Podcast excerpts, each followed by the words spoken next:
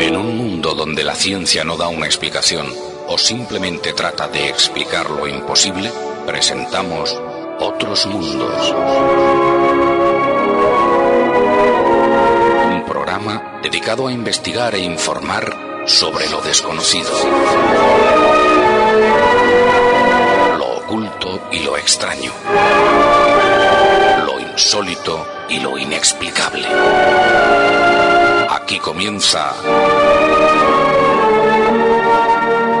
Otros Mundos.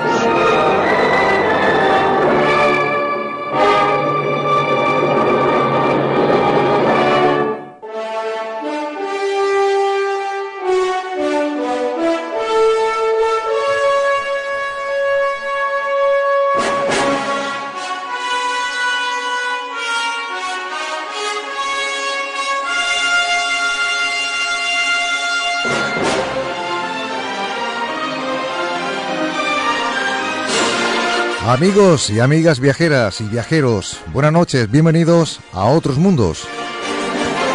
Aquí preparados para enseguida iniciar nuestro despegue, ya lo sabéis, hacia el misterio, lo desconocido. Y para llevar a cabo nuestro particular viaje está preparada parte de la tripulación de esta nave del misterio. Esta noche saludamos de parte del piloto y copiloto Fulgen Solano y Alejandra Barrul. Todos los tripulantes van a ser todos hoy los que van a participar. Un saludo de ellos. Aquí en el puente de mando, María de Barreiro, buenas noches. Muy buenas noches. Y también quien les habla, Javier Belmar.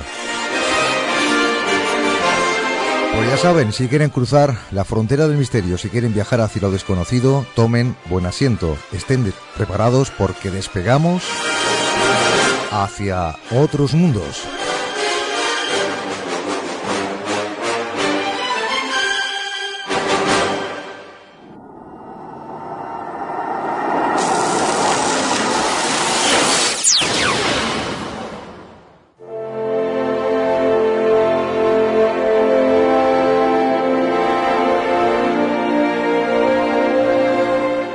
Siempre con gran alegría a encarar este viaje, como también los que venimos realizando desde hace tantos años.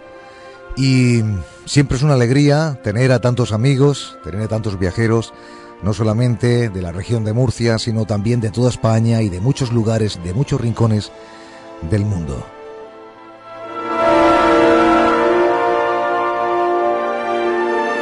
Quiero también agradeceros a todos los que todavía eh, hoy incluso estos días de esta semana que hemos tenido. Eh, bueno, el, ánimo y sobre todo lo que habéis mandado en referencia a mi padre, pero ya repito a todos, ¿eh? se encuentra bien, va mejorando, pero os agradezco sobremanera el que hayáis preguntado por él. También esas muestras de cariño hacia Copérnico García, ya sabéis que recientemente pues, ha fallecido su hermano y su cuñada, y la verdad que hay gran cantidad de mensajes eh, con el pésame y con esos ánimos que enviáis. Y ahora sí, vamos a conocer nuestro sumario.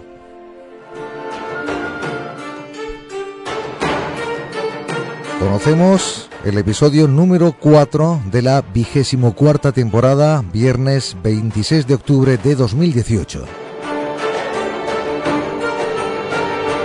Vamos a comenzar como es habitual, con noticias de otros mundos, conociendo la actualidad con estos compañeros. Artur Holmes, Andrea Pérez Simondini, Paco Buitrago, Raúl Núñez, José Antonio Guijarro, María de Barreiro y también quien les habla. Después vamos a llegar a un mundo de tertulia, pero un mundo de futuro, ¿sí? Sector futuro, en el que van a intervenir Luis Débora y Claudia Madrid para hablar de la inteligencia artificial en el universo.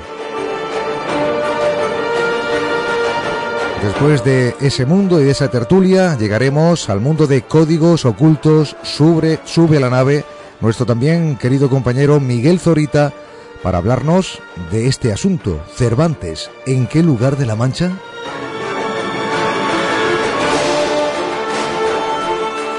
Después llegaremos, como siempre, al final del viaje, llegando a Agenda. Y en Agenda presentamos esta noche cine, expresiones, factoría, eventos con Teo Fernández, Vélez, palabras con nuestro querido Harry Marcus y Buzón del Oyente. Bueno, filosofía y místico oriental.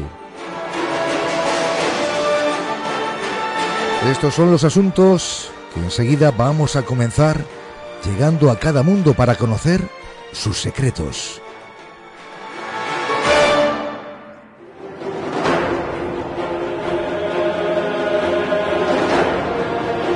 Otros mundos.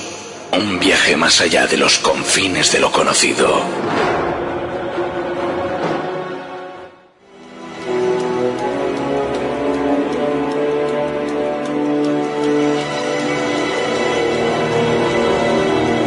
Noticias del Misterio.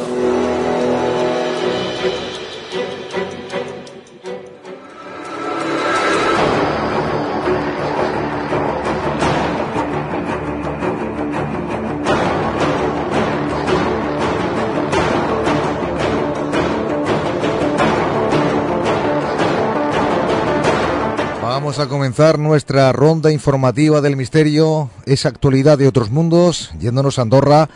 Y allí ya nos espera nuestro tripulante Artur Oms. Buenas noches. Buenas noches, comandante. Bueno, vamos con la información. En este caso es sobre la Fast Radio Barge, es decir, ráfagas rápidas de radio, ¿no es así? Sí, así es, Javier, porque recientemente ha tenido lugar el descubrimiento de una ráfaga de estas, que además son muy violentas, son extremadamente violentas, pero lo que la hace especial es que normalmente estas ráfagas se detectan a unos entre 2 y 3 mil millones de años luz. Y no ha sido el caso con esta ráfaga. Esta ráfaga se ha detectado eh, inusualmente muy cercana a la Tierra. Además, se le ha dado un nombre, bueno, es que las FRBs, que su, digamos, se, se utilizan las siglas, están compuestas por eh, seis números y los dos primeros son el año de su descubrimiento. Esta se descubrió concretamente en octubre del 2017, es la FRB 171020. Además se descubrió por la Universidad de Swinburne en Australia y gracias a un uh, telescopio llamado Australian Square Kilometre Array Pathfinder.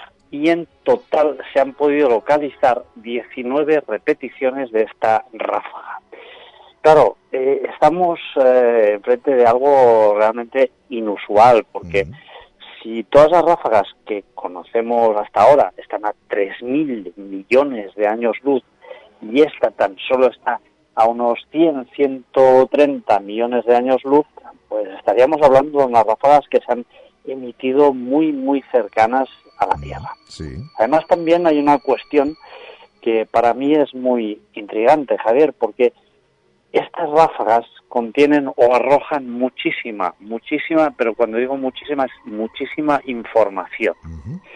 Y basta remitirnos a un caso muy eh, también no muy no muy lejano el tiempo, porque estamos hablando de 2012, donde la FRB 121102, curiosamente, también captada por la Universidad de Berkeley en eh, California, arrojó más de 400 terabytes de datos a eh, esta universidad. 400 terabytes de datos que no se han hecho públicos. Además, otra circunstancia que es para mí muy, muy inquietante es que, eh, claro, eh, recordemos todos que hace unos años el proyecto SETI estaba a punto o estuvo a punto de desaparecer por falta de dinero, por falta de financiación. Y curiosamente el Estado y las universidades se involucraron en el asunto de una forma bastante importante, con lo cual, eh, bueno, si todos recordáis que teníamos eh, muchos de nosotros, incluso instalados aquellos salvapantallas que lo que hacían es analizar aquellos eh, datos que iban llegando a todos aquellos ordenadores que recogían datos del, espacio, pues toda esta cuestión que era un proyecto colaborativo eh, continúa siendo un proyecto colaborativo, pero en cambio estos datos que se recogen en muchas de estas ocasiones no se llegan a desclasificar. Y parecería ser que hay eh, cuantiosos datos y vamos, al menos eh, nadie ha podido saber el contenido de los mismos, pero parece ser que están bastante bien estructurados. Madre mía, bueno, qué información y sobre todo esas señales, como tú sabes, Artur, que crean todo tipo de comentarios, de también de reflexiones y sobre todo algo que después mucha gente dice que estamos ante mentes conspiranoicas, ¿no? Pero sin embargo, todo esto se mueve por aquí, se mueve por el espacio exterior y sin embargo, bueno, es tan complicado descifrar, saber si es algo cercano, si es algo que viene desde muy lejos, pero bueno, da para mucho, ¿no? Y tanto que sí, además eh, son muy repetitivas, están muy bien eh, esquematizadas en su durada, etcétera, ¿no? Además, eh, son señales que son hablamos de señales de microsegundos, con lo cual parece que la, inteligencia, la, la entidad, eh, la civilización que haya generado la misma, las está lanzando de cierta manera o con cierta organización para que nosotros las podamos llegar a captar, porque eh, francamente eh, estamos hablando de señales que son de milisegundos. Ahora imaginemos en milisegundos 400 terabytes de datos. Eh, mm, vamos, si vais a comprar un disco duro de un almacenamiento ya importante, pues imaginar, ¿no? Un terabyte, pues ahora imaginar 400 de estos discos seguidos uno detrás del otro y eso eso solo habiendo captado información eh, de milisegundos. Los datos son bastante escalofriantes. Vamos a seguir con el viaje. Gracias por esta información. Artur Oms, un abrazo. Buenas noches. Buenas noches, Javier.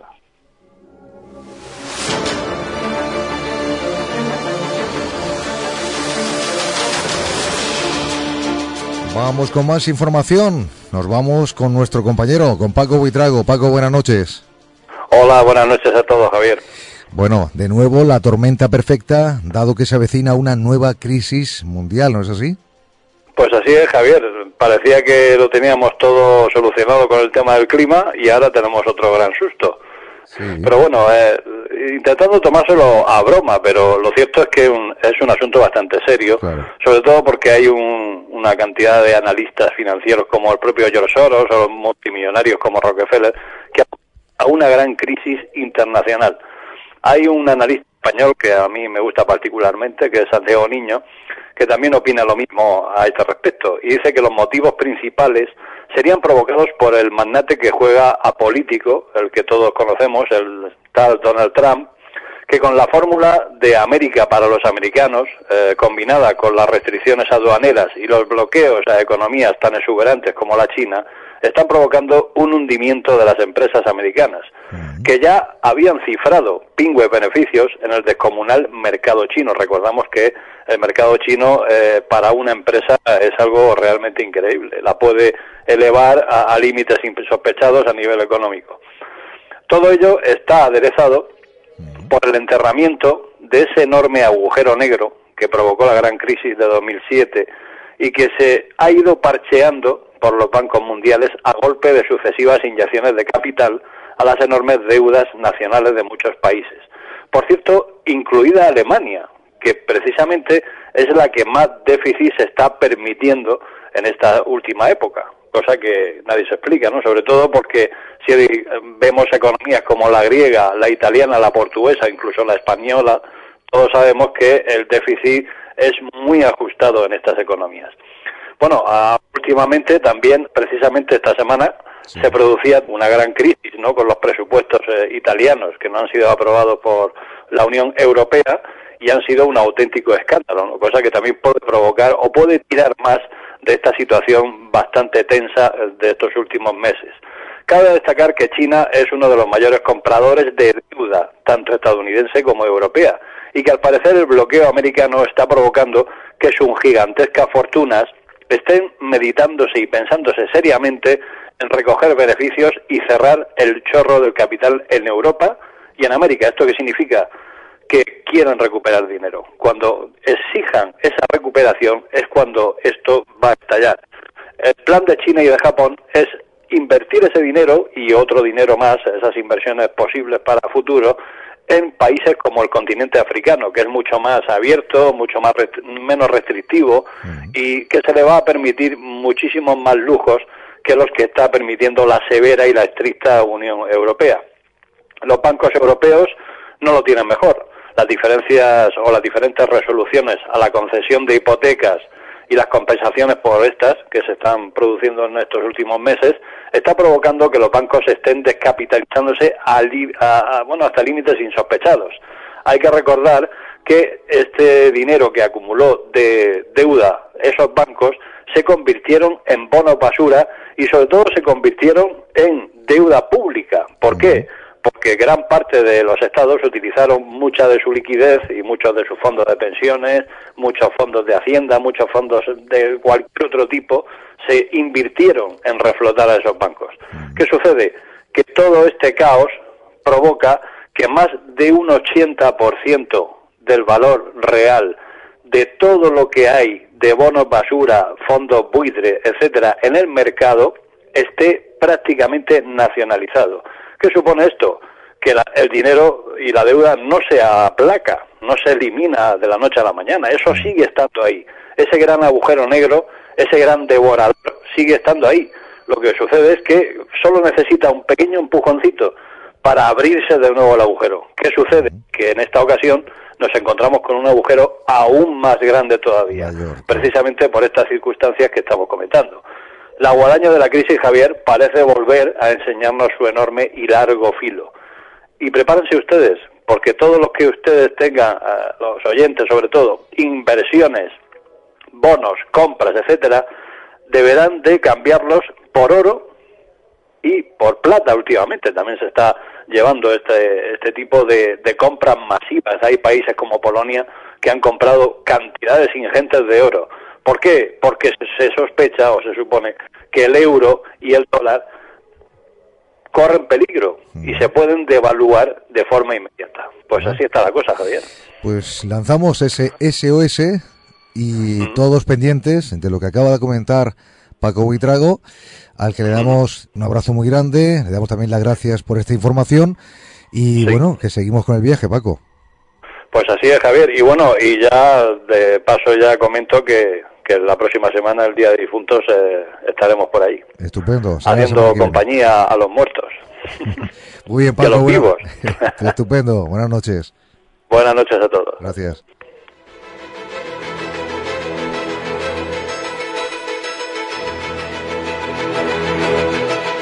Seguimos en otros mundos, seguimos con la actualidad dentro de este mundo. Noticias.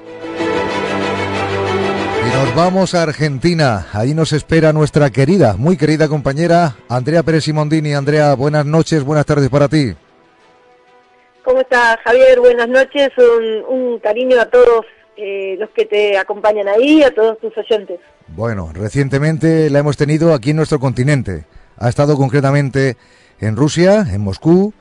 ¿Y por qué? Porque ha tenido lugar el Fórum de los Cinco Continentes celebrado en esta ciudad eh, tan conocida, en esta ciudad rusa como es Moscú, y haya estado Andrea, de alguna forma representando a Argentina con el CEFORA y que conocemos ahora esa actualidad con ella, con nuestra querida Andrea Pérez Simondini. Cuéntanos.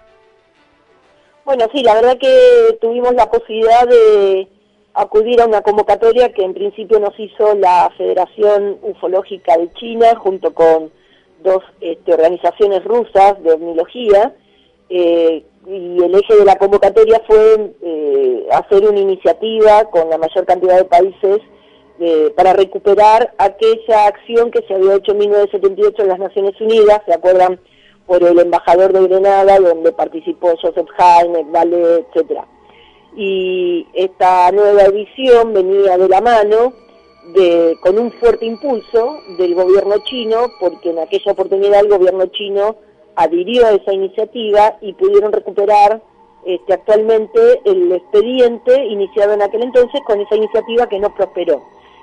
Hasta ahí todo bien, nosotros nos sumamos muy, muy contentos a la iniciativa porque estamos justamente buscando que las instituciones de cada uno de nuestros países tomen este, esta iniciativa de, poner a, la luz pública todo lo relacionado al fenómeno OVNI, imagínate, desde las Naciones Unidas fuimos con gusto.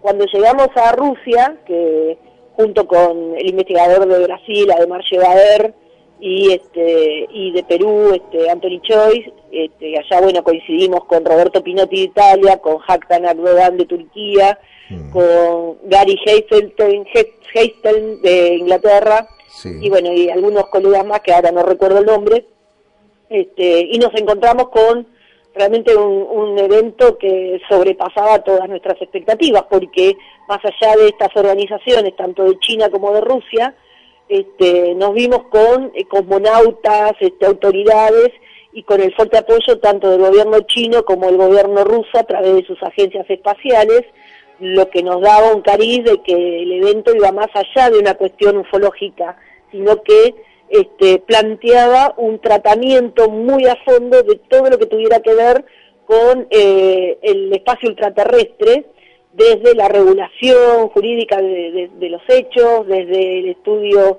de las chatarras espaciales, desde próximas exploraciones espaciales y en todo ese contexto el fenómeno ovni. Y bueno, y en esa en ese en ese evento que se llama el, el, evento el Fórum de los Cinco Continentes, el objetivo era reunir en, el, en la cuestión ufológica 30 países que representaran los cinco continentes. Y se formó una organización a nivel internacional que va a tener sede en China, este, auspiciada económicamente incluso por el gobierno chino, este, para llevar adelante esta iniciativa en las Naciones Unidas y en ese contexto quedaron involucrados en la organización tanto mis colegas ufólogos, eh, como en el caso mío, por representando a Argentina, como autoridades de tanto del gobierno ruso y chino en la representación de cosmonautas, ingenieros, etcétera. Así que bueno, realmente fue conmovedor todo lo que vivimos allí, histórico entiendo, y que abre la puerta a un nuevo trato referente al, al fenómeno OVNI a partir de ahora, ¿no? Sí, sí, porque es una experiencia totalmente inolvidable ya. Así es, Javier, mira, lo que más me impresionó, más allá de que todo lo que estoy contando es impresionante, mm. lo que más me impresionó es que eh, con la libertad y liviandad que tanto autoridades como, no sé, yo tuve muchas charlas con gente vinculada a la Agencia Espacial Rusa y mismo con el cosmonauta que compartimos una experiencia muy emotiva, este, que, que ya si en un minutito te cuento, pero lo interesante es cómo hablan libremente del fenómeno ovni desde su concepción extraterrestre. Yo realmente quedé sorprendida porque ya hemos hablado múltiples veces de uno como investigador desde la hipótesis extraterrestre, cómo se cuida, en cómo define las cuestiones ante las autoridades. Y, realmente encontrarme con semejante libertad. En mi, yo volví con toda la sensación ah de que esta gente habla así porque parte de la base de algunas seguridades que nosotros aún no, no sabemos y que les permite tener una proyección de cara al futuro muy sólida, muy consolidada y este y que ya no le hace ni siquiera ruido hablar del concepto ovni extraterrestre. Y esto fue lo, lo que más me conmocionó. Pues recién llegada desde Moscú, como decimos, información realmente de actualidad, muy fresquita esa información y contada por una compañera, por Andrea Pérez Simondini, que como acaban de escuchar ha estado en este fórum y bueno, de alguna forma, aunque sea de forma muy pequeñita, Otros Mundos ha estado también presente ahí y hoy conocemos toda la actualidad, todo lo que ha vivido Andrea Pérez Simontini allí en, en Argentina. Bueno, Argentina no, en Moscú, ahora está en Argentina. Pues compañera, muchísimas gracias y seguimos hacia adelante y conoceremos más información contigo en otra ocasión. Con gusto, Javier, y bueno, mantenemos, obviamente, eh, Otro Mundo estuvo ahí presente conmigo, y bueno, mantendremos informada la audiencia de todo lo que vaya surgiendo con esto. Una alegría, besos. Un abrazo y un cariño para todos. Hasta luego.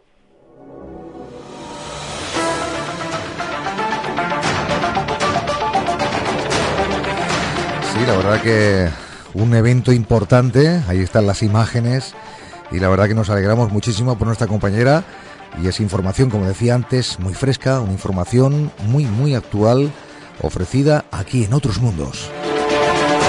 Su casa, por supuesto. Nos vamos a Barcelona. José Antonio Guijarro, buenas noches.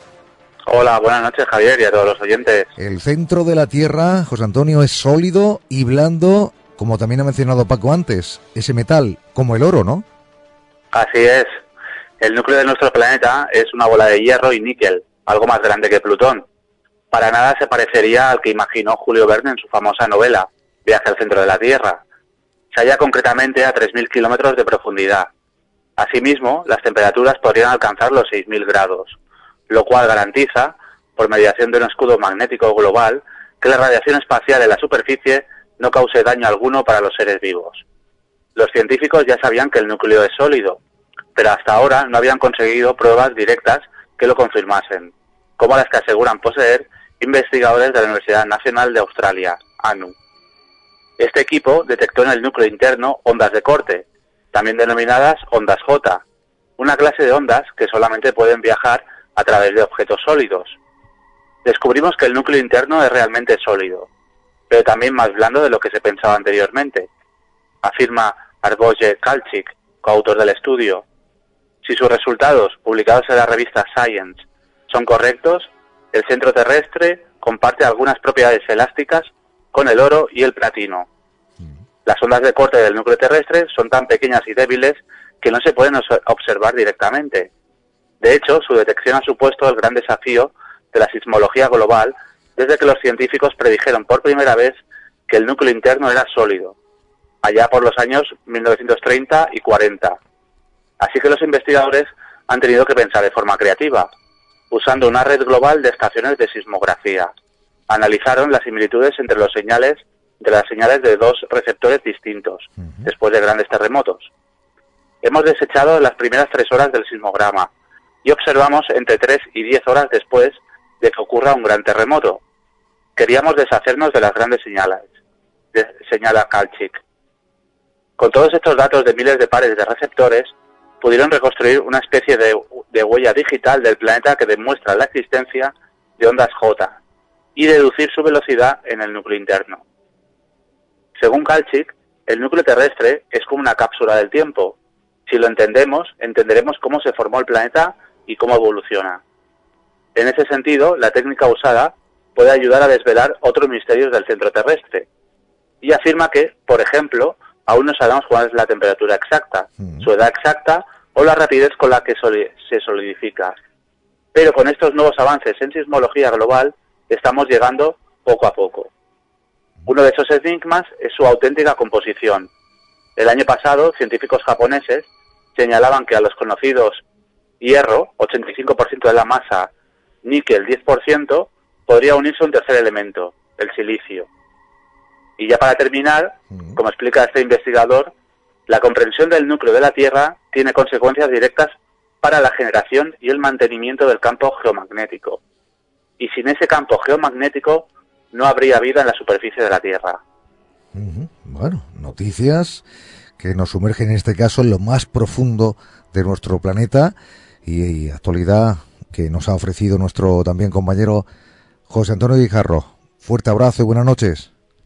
Fuerte abrazo, hasta la próxima. Hasta la próxima.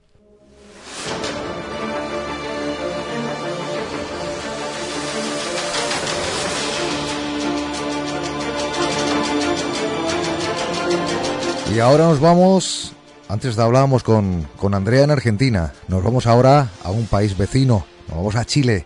Ahí está Raúl Núñez, como siempre. Estimado Raúl, buenas tardes para ti. Muy buenas tardes. Fíjate, Raúl, que eh, bueno, el asunto o la noticia que hoy nos ofreces podría servir como preámbulo a lo que vamos a tener la próxima semana, es decir, nuestro especial de todos los años de Noche de Difuntos que vamos a realizar el día 2 de octubre. En este caso, la noticia es, hablas de los perros fantasma, incluso, mm, bueno, abrimos una interrogante, ¿es posible que las mascotas vuelvan al plano que habitaban antes de su muerte? Cuéntanos. Sí, efectivamente han salido algunas noticias al respecto de este tema y hemos hecho una recopilación incluso con un parapsicólogo chileno. La discusión sobre si los animales piensan, si tienen alma, si se alegran o se entristece, no se termina y se agranda cuando el debate roza el tema de los planos que habitan. Es real que poseen un instinto que en algunos casos muy puntuales, como los perros, los gatos, algunos monos y otras especies consideradas mascotas, que conviven con los seres humanos, expresan emociones, pero no se conoce en profundidad si ese sentimiento, entre comillas, es tal o resulta ser simplemente que su instinto de supervivencia los acerca. Aún así, muchas veces se nota que son confiados con sus amos, demuestran estados de alegría o tristeza según la ocasión y si son fieles seguidores de quienes los alimentan, los asean, los cuidan y les brindan amor. Ha sucedido en Canadá un hecho muy curioso. Eso es lo que ha experimentado una mujer de este país quien afirma haber fotografiado el fantasma de su perro fallecido en las cortinas de su sala de estar, apenas una semana después del fallecimiento del perro. Michelle Creighton, de 44 años, no se ha resignado aún a aceptar el fallecimiento de Oakley, un gran danés de 6 años que murió en abril pasado. Aún así se siente un marcado alivio, ya que asegura que el espíritu del perro se le apareció en las cortinas de la sala de estar de su casa en Manitoba, Canadá, y pudo fotografiarlo. A pesar de que para muchos se trata de una espeluznante aparición fantasmal, para Michelle fue un gran consuelo y alivio poder ver la imagen de su perro entre el cortinado, convencida de que su presencia aún está con ella, protegiéndola al igual que cuando estaba vivo. Agrega, cuando vi por primera vez la sombra pensé que mis ojos me estaban jugando una mala pasada, así que decidí fotografiarlo. Explicó Michelle al sitio británico Mirror Online, pero después de ver la imagen, agrega, no podía creer lo mucho que se parecía a Oakley. Tomé rápidamente más fotos, porque pensaba que nadie me iba a creer. Incluso me levanté y corrí las cortinas y la silueta cambió y ya no se pudo ver más la forma de mi perro. Se me puso la piel de gallina inmediatamente, terminó. A pesar de su sorpresa inicial, Michelle explica que la presencia de su amigo fiel, Oakley, le ha servido para paliar su dolor, ya que está convencida de que se trata de una señal de que su perro siempre está cerca de ella. Otro caso famoso ya y que está registrado y también con fotos es el de Níger, la mascota del ejército británico en la Segunda Guerra Mundial y que fue visto varias veces en los años 1943 y 1945 cerca donde desarrollaba su vida con los militares. Una foto tomada en la década del año 1980 cerca de donde se ubica la tumba del animal muestra a un coro de niños y, el perro en el medio. El fotógrafo aseguró que, aseguró que el perro apareció y no se movió hasta que se hizo la foto. Después el labrador negro se fue y nunca más se le volvió a ver. La figura del perro se identificaba como Níger, el labrador de los militares británicos. Aquí en Chile, una recopilación de casos por parte del parapsicólogo Andrés Barros Pérez Cotapo, nos indica que un perro al cual cuidaba un gran gallinero y a su gallo macho y el correspondiente harén de gallina, era acosado constantemente por un zorro que atacaba constantemente este lugar. El perro era implacable en su trabajo y este zorro siempre fracasaba en su sustento. El perro tuvo un final trágico fue atropellado por un tractor de un predio vecino. Su, su cuerpo fue enterrado cerca del gallinero. El dueño de la parcela indicó al parapsicólogo Andrés Barro que más de una vez ha visto la figura de su perro en las cercanías del gallinero y agregó con énfasis que siempre esta presencia perruna es cuando el zorro está nuevamente acechando este lugar del gallinero y a sus gallinas. Aunque la discusión aún no se ha zanjado, muchas personas piensan que el alma de estos animalitos también se eleva y que este gran vínculo creado con los humanos nos interrumpe.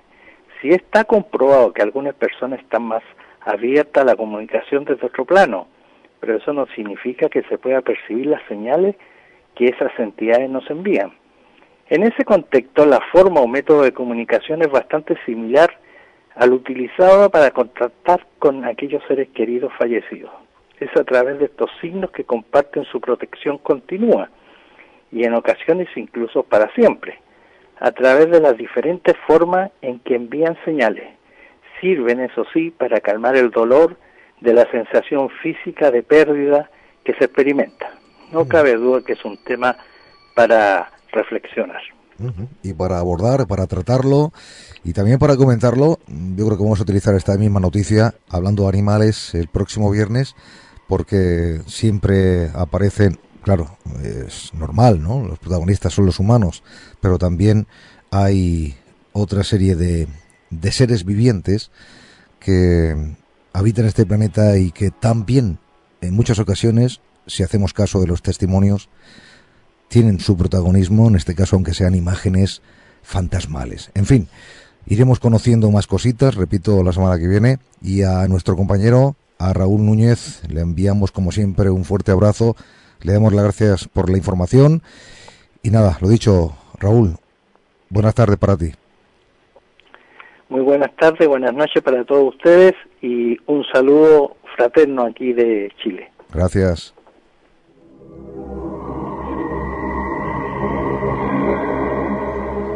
Ahora venimos al puente de mando y María de Barreiro, buenas noches. Muy buenas noches. Vamos con esta información sobre algo que se mueve por el espacio Faetón, concretamente el enigmático visitante azul. Cuéntanos. Pues vamos a hablar de, este enigmático visitante azul precisamente porque se han descubierto unas particularidades. Bueno, como todos sabemos, cada año en diciembre se produce una lluvia de estrellas que procede de la constelación de Géminis. Estamos hablando de las Gemínidas, que son unos meteoros rápidos y brillantes cuyo origen proviene de un raro objeto de color azul llamado Faetón. Pues bien, Phaeton es un asteroide rocoso muy particular, ya que se comporta como un cometa en su órbita. Eh, el año pasado se acercó tanto a la Tierra que los astrónomos tuvieron la oportunidad de estudiarlo con todo detalle. También hay que decir que hasta que fue descubierto en 1983, los científicos vinculaban todas las lluvias de meteoros conocidas con el paso de cometas activos y no con asteroides. Pues bien, en diciembre de 2017, un equipo internacional liderado por la Universidad de Arizona utilizaba telescopios de Hawái y la misma Arizona para estudiar a Phaeton en su paso más cercano a nosotros desde 1974. Pudieron observar que la superficie de la roca es azul por todas sus partes y hay que puntualizar que los asteroides azules son una rareza, ya que la mayoría van del color gris opaco al rojo, dependiendo del tipo de material en su superficie. Phaeton se distingue por dos razones. Parece ser uno de los asteroides más azules del sistema solar y su órbita lo lleva tan cerca del Sol que su superficie se calienta hasta unos 800 grados. Los astrónomos piensan que podía ser un trozo separado de Payas o Palas, un gran asteroide azul más alejado del sistema solar. Sin embargo, este estudio puede plantear dudas respecto a su origen, porque curiosamente Phaeton es aún más oscuro de lo que se había observado anteriormente, casi la mitad de reflexivo que Payas según señala Teddy Careta, responsable de la investigación, y también reconocía que hacía difícil explicar cómo relacionar a ambos. Pues bien, ahora el equipo está realizando observaciones de UD 2005, que es otro pequeño asteroide azul, que piensan que puede estar relacionado a Faetón, para poder ver si comparten las mismas propiedades raras. Mm. Has dicho antes asteroide, pero fíjate que incluso hay dudas con él. Porque para unos es un asteroide y para otros es un cometa muerto. ¿eh? Sí, sí, es verdad. ¿Mm? Pero bueno, eh, por lo menos han podido acercarse un poquito más debido A, esa cercanía y observarlo. Se sabrá más adelante, seguramente. sí. Muchísimas gracias. De nada.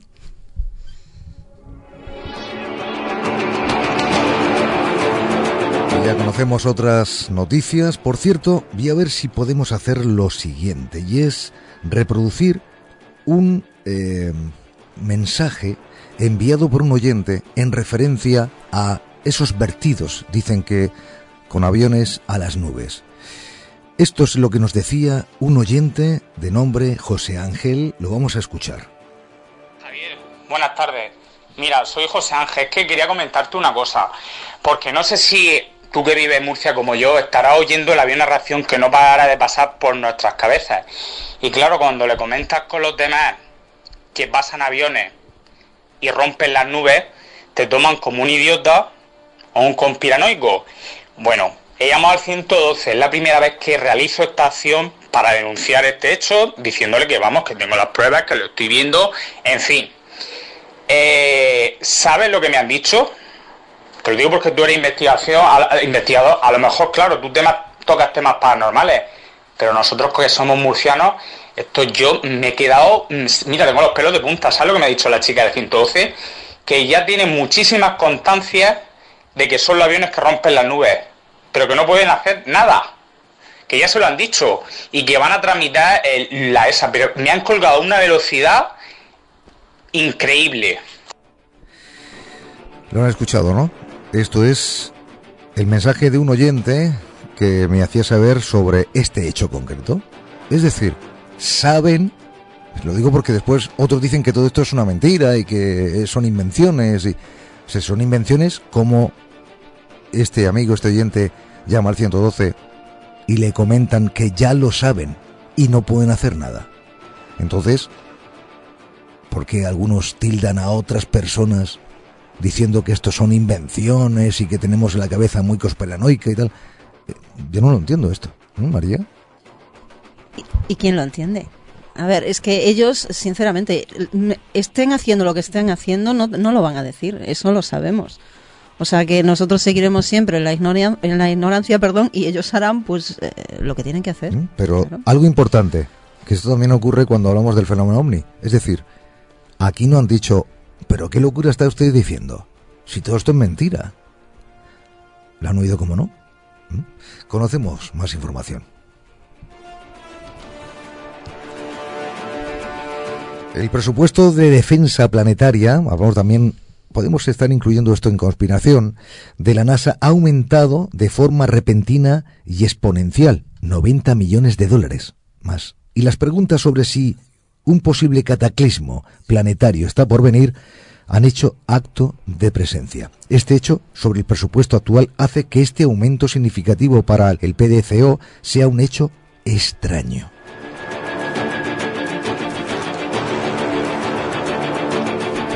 Y también se viene comentando que dice que hay un cierre de bastantes telescopios satelitales y telescopios también terrestres, que dicen que tiene que ver con el aumento repentino en el presupuesto. Y han tenido que quitar por otro lado. Eso comentan otros, ¿no?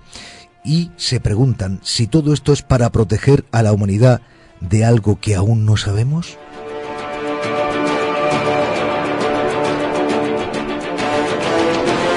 Bueno, nos ha metido el miedo en el cuerpo, porque aquellos que han podido conocer esta noticia mm, ya están contando los días. Hay un investigador de terremotos que dice que habrá un mega terremoto, concretamente los días entre 21 y 25 de diciembre, dentro de poquito de este año, 2018.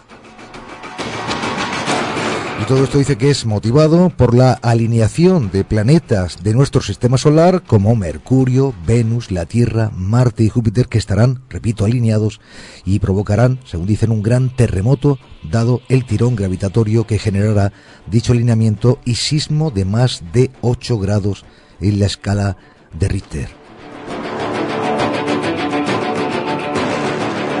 También destacar que este pasado jueves, ayer tuvo lugar un sismo, un fuerte terremoto de casi 7 grados, 6,8 concretamente, en la zona del mar Jónico cerca de la costa griega. Pero también pudo sentirse este terremoto, este sismo, en al menos nueve países. Grecia, Malta, Libia, Italia, Macedonia, Albania, Bosnia, Bulgaria y Turquía. También ha sido descubierto un túnel de 8 metros de profundidad que desemboca al sur de la Plaza de la Luna y una cámara subterránea de 15 metros de diámetro bajo la pirámide de la Luna en Teotihuacán, en México.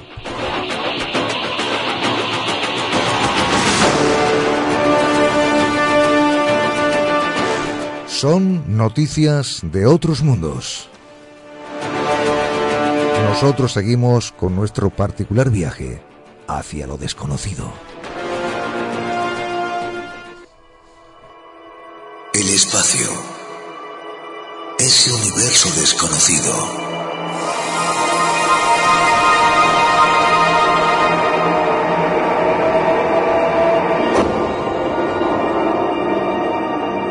Estos son los viajes de la nave del misterio en una misión dedicada a la exploración del cosmos, a la búsqueda de otras civilizaciones, la investigación del más allá, al descubrimiento de nuevos enigmas y misterios, y alcanzar esos horizontes donde nadie ha podido llegar.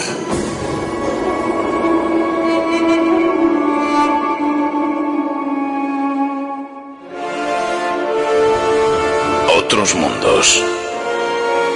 Un viaje más allá de las fronteras del misterio.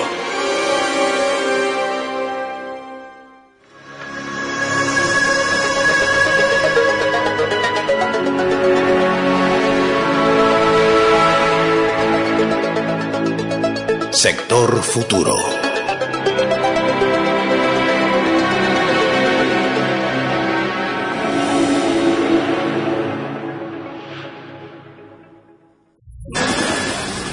Este edificio no es una casa, es un centro de investigación.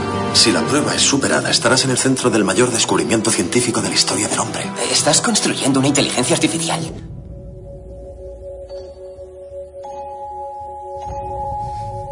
Hola. Hola. Nunca había conocido a gente nueva. ¿Y tú? A nadie como tú. Es fascinante. La verdadera prueba es mostrarte que es un robot y ver si aún crees que tiene conciencia. ¿Quieres ser mi amigo? Por supuesto. ¿Sería eso posible? ¿Por qué no iba a serlo? ¿Nunca has salido de este edificio? ¿Podríamos ir juntos? ¿La programaste para que coqueteara conmigo? ¿Te sientes atraído por mí? Si mientes, yo lo sabré. No. Mentira.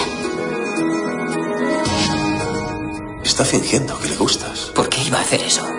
¿Crees que puedo ser desconectada? La decisión no es mía. ¿Por qué lo decide alguien?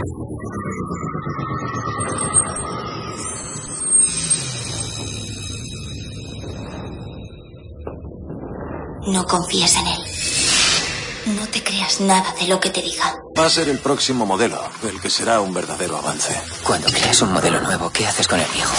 Tienes que. Un día las inteligencias artificiales nos mirarán como a simios que caminaban erguidos, condenados sin remedio a la extinción.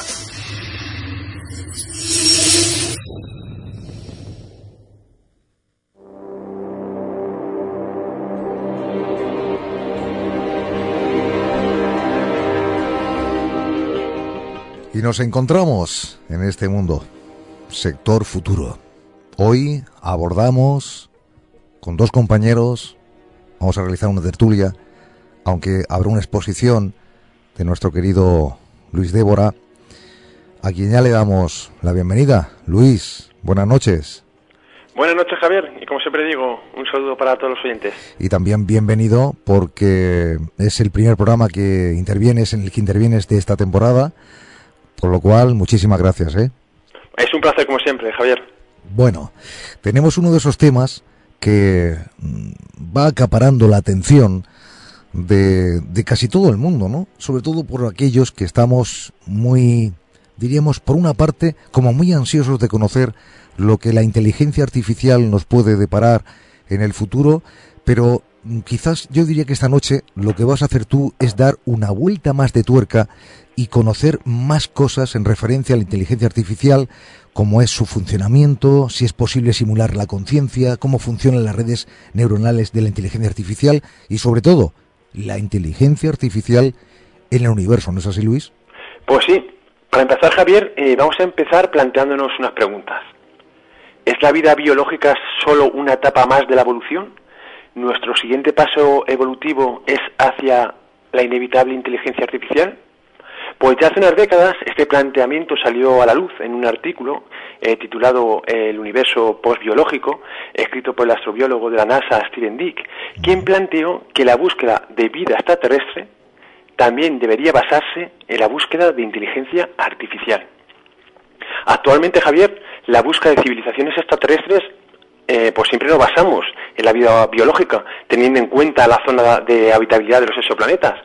Pero en nuestro planeta podemos observar cómo el ser humano desarrolla herramientas cada vez más, más complejas que con el tiempo pueden llegar a finalizar en una inteligencia artificial que supera a sus creadores. El universo, tarde o temprano, podría estar habitado por máquinas con inteligencia artificial. Eh, los avances tecnológicos y los cambios en el modo de vida humano son, por ejemplo, aquí eh, cada vez más acelerados. Esto parece indicar que el, progreso tecnológico sigue un patrón de, de crecimiento exponencial, encaminado hacia una inteligencia artificial y en otros mundos, pues esto ya ha podido suceder. Mm, tal vez su grado de desarrollo ha desembocado a un mundo donde estas máquinas son sus habitantes. Este razonamiento nos hace cuestionar lo que entendemos como vida y cómo buscarla. Quizás un ser vivo no necesita mm, como requisito indispensable tener una condición biológica. Por ejemplo, para Carl Sagan, una propiedad exclusiva para la vida era la evolución y por lo tanto la inteligencia artificial eh, también entraría en esta definición. La inteligencia artificial puede replicarse con variaciones y evolucionar bajo selecciones virtuales.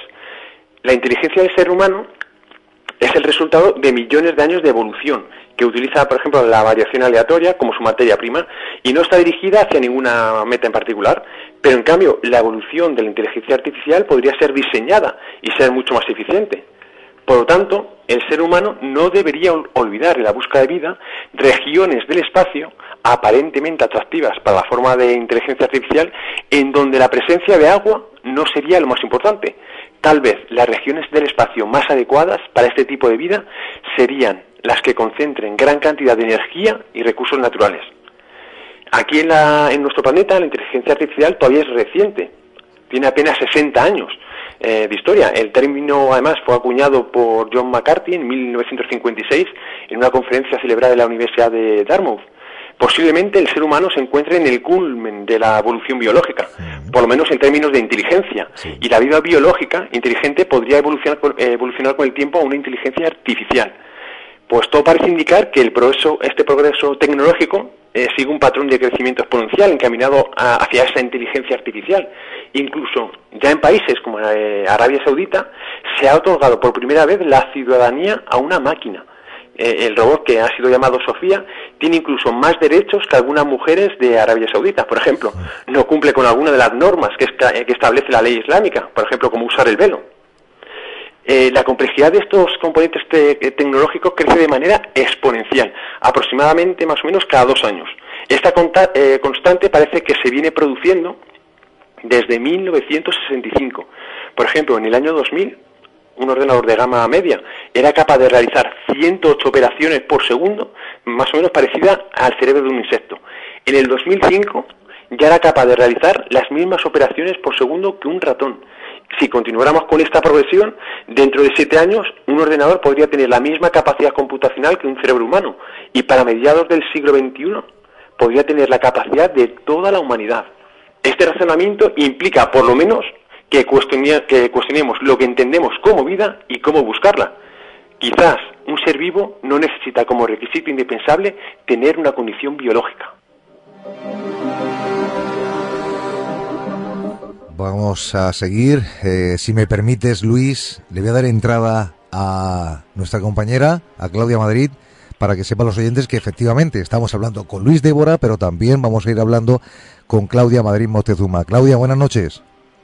Hola, buenas noches, eh, Javier, María, Luis, encantada de estar en esta tertulia que promete ser muy interesante, ¿eh? porque inteligencia artificial con búsqueda de vida en otros planetas sin duda es una mezcla eh, bastante, bastante interesante. Mm, a mí ya me está empujando hacia preguntas que me están viniendo a la mente y que después iremos comentando una vez que haga eh, o termine la exposición que está haciendo Luis Débora de este asunto que abordamos en otros mundos, en este mundo concretamente como es sector futuro y el asunto es la inteligencia artificial en el universo. Seguimos con Luis Débora. Pues eh, aprovecho antes para también saludar a Claudia. Bueno, pues seguimos. Eh, no obstante, debemos, también eh, debemos tener en cuenta algunos límites físicos en este crecimiento exponencial. Por ejemplo, una excesiva miniaturización provocaría también que dejara de funcionar correctamente. Se estima que la miniaturización máxima podría llegar hasta los 5 a 7 nanómetros, es decir, más pequeño que la pared de una bacteria. Pero bajando de esta barrera, los electrones abandonarían los canales por donde deben circular y no serían, por lo tanto, eficientes.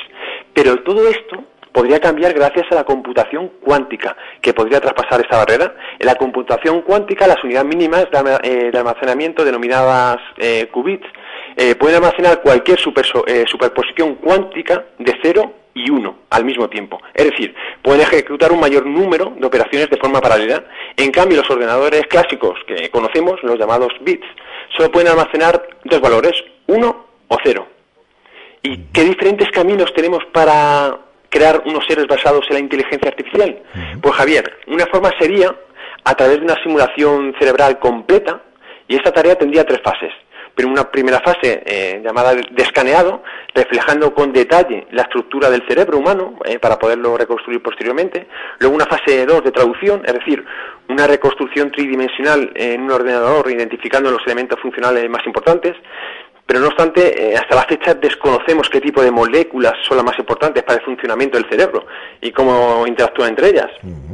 Y finalmente una fase de simulación, ejecutando en un ordenador su estructura para que sea capaz de pensar con un cerebro. Posiblemente, en este caso, será necesario también utilizar un cuerpo físico y un, entorno eh, con el que interactuar. Pero también existen otras propuestas, como la que planteó, por ejemplo, Alan Turing, quien consideró que el mejor modo de construir una inteligencia artificial sería simulando el cerebro de un niño, con el objetivo de administrarle posteriormente una educación adecuada para obtener finalmente un cerebro adulto. También en la conferencia de Darmo se establecieron dos líneas diferentes de investigación para abordar la inteligencia artificial. La simbólica y la conexionista. La, la simbólica, pues esta considera a la inteligencia como una propiedad independiente. Es decir, considera que el cerebro humano es un tipo complejo de máquina. La inteligencia sería fruto de una acción combinada de agentes semiautónomos, pero, para, eh, pero carentes por sí solas de inteligencia. Esta rama de investigación aspira a reproducir la actividad cognitiva del cerebro a partir de modelos abstractos expresados en términos simbólicos, con reglas para manipularlos, para llegar finalmente a esta inteligencia artificial. Uno de los, por ejemplo, de los primeros frutos de esta escuela fue la creación en 1955 del Logic Theorist, eh, un programa informático basado en axiomas que fue capaz de demostrar 38 teoremas matemáticos y que es considerado como el primer programa de la inteligencia artificial de la historia. Sí, sí. En esta escuela también destaca, por ejemplo, los sistemas expertos, que han tenido gran utilidad, por ejemplo, en, diagnósticos médicos. No obstante, uno de los inconvenientes que encontramos en la escuela simbólica es que se basan en valoraciones previas a medida que aumenta el número de premisas iniciales, se alcanza rápidamente una enorme complejidad. Otro problema es que la mayor parte de la información que disponemos es de forma escrita o verbal, y para algunos expertos el lenguaje es la principal característica de la, inteligencia humana. Es decir, la inteligencia artificial debería ser capaz de comprender el lenguaje en todas sus diferentes formas, pero el lenguaje se emplean también, por ejemplo, metáforas o frases hechas, y con este tipo de mecanismos resulta muy difícil recoger el verdadero sentido de las frases. Por otro lado, la conexionista parte de la base de que la inteligencia es una propiedad que tiene el cerebro biológico y por lo tanto el mejor camino para simularlo pues es reproducir su misma estructura mediante un hardware. En esta línea de investigación es donde aparece la neurona artificial y las redes neuronales. Las redes, neuronales de la inteligencia eh, artificial imitan eh, las neuronas eh, de cualquier ser vivo. Por ejemplo, en un ser vivo las neuronas se, se comunican de forma química, transfiriendo señales de una neurona a otra. Estas neuronas son las encargadas de procesar estos impulsos mediante un proceso de aprendizaje, que son las que van cambiando los parámetros de estas redes.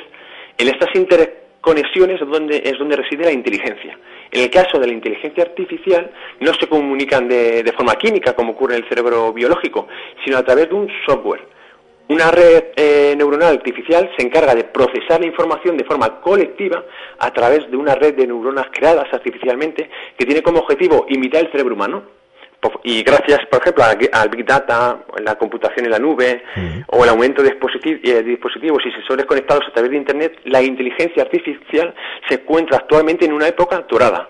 Un ejemplo, por ejemplo, encontramos el reconocimiento de imágenes o la lectura de los, eh, de los labios, donde, por ejemplo, la inteligencia, eh, la inteligencia artificial ya supera al ser humano. Qué dato este, interesante, ¿eh? Interesantísimo, de verdad que sí. Bueno, si quieres un poquito por descansar, lo digo también para que después eh, vayas aportando más datos. Claudia, de todo esto que va comentando Luis, ¿quieres decir algo? Sí, sí, bueno, yo quiero eh, bueno hablar de lo que de lo que ya comentado en un principio, que me parece que es eh, bastante importante, y es que si nuestros científicos hallasen algún tipo de inteligencia artificial en otros planetas, que era como eh, más o menos comenzaba su, exposición, eh, pienso que sería un signo de que existe vida lo suficientemente inteligente como para diseñar este tipo de artefactos. Es decir, eh, no considerar vida a ese tipo de inteligencia artificial, porque estos serían artefactos creados por, por otro tipo de, civilizaciones.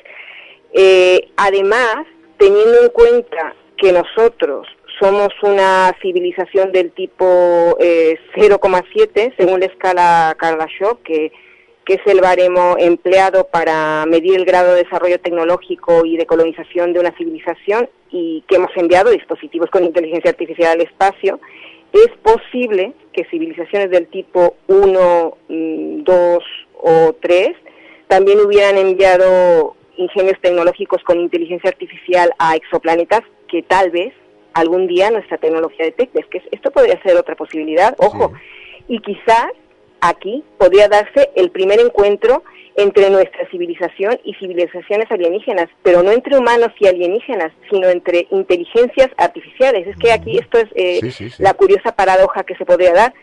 Y este hecho, que sería un hito histórico para la humanidad, habría sido llevado a cabo eh, por robots o por algún otro tipo de dispositivo tecnológico. Y es que eh, creo yo que el destino de la humanidad podría estar cada vez más ligado al de las máquinas, como bien está explicando eh, Luis. De hecho, eh, bueno, eso también viene muy a cuento con lo que con lo que le está diciendo.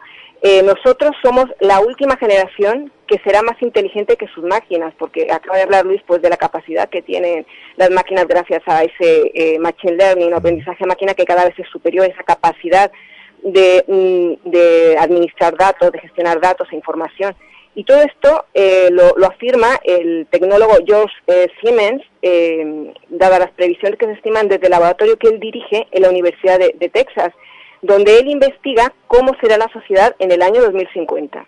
Entonces yo creo que esto es, es un dato a tener en cuenta, que podríamos tener ese primer encuentro entre otra civilización, no entre humanos y otro tipo de, vida, por así decirlo, sino quizá entre robots, quién sabe. Sí, Luis.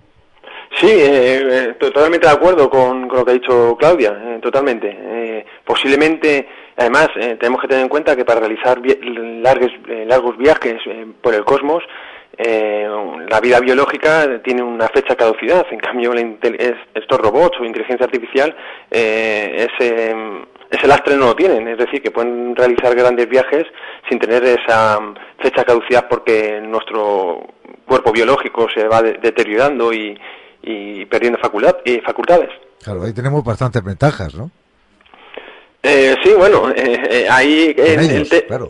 Claro, el tema de la inteligencia artificial con respecto a nosotros, en eso sí que nos ganan. En, la fecha caducidad, es decir, un robot puede ser, eh, una máquina puede ser inmortal, eh, si se van eh, más o menos eh, arreglando y, y, más o menos haciendo que, esa máquina no, no, se estropee y, y en cambio nosotros, el ser humano, poco a poco nuestras células, unas que llegan a un límite, pues se van o, volviendo cancerígenas o se van eh, envejeciendo y el ser humano, como bien sabemos, eh, hoy por hoy la esperanza de vida de un ser humano es de ochenta y tantos años. Es verdad que hay estudios que, que parecen indicar que pueden eh, nuestro cuerpo biológico aguantar más y incluso se habla de una vida ilimitada también para el, para el cuerpo biológico, pero bueno, eso todavía está por llegar. Bueno, hay que matizar esto, perdón, perdón Claudia, pero quiero comentar esto con los oyentes y con vosotros.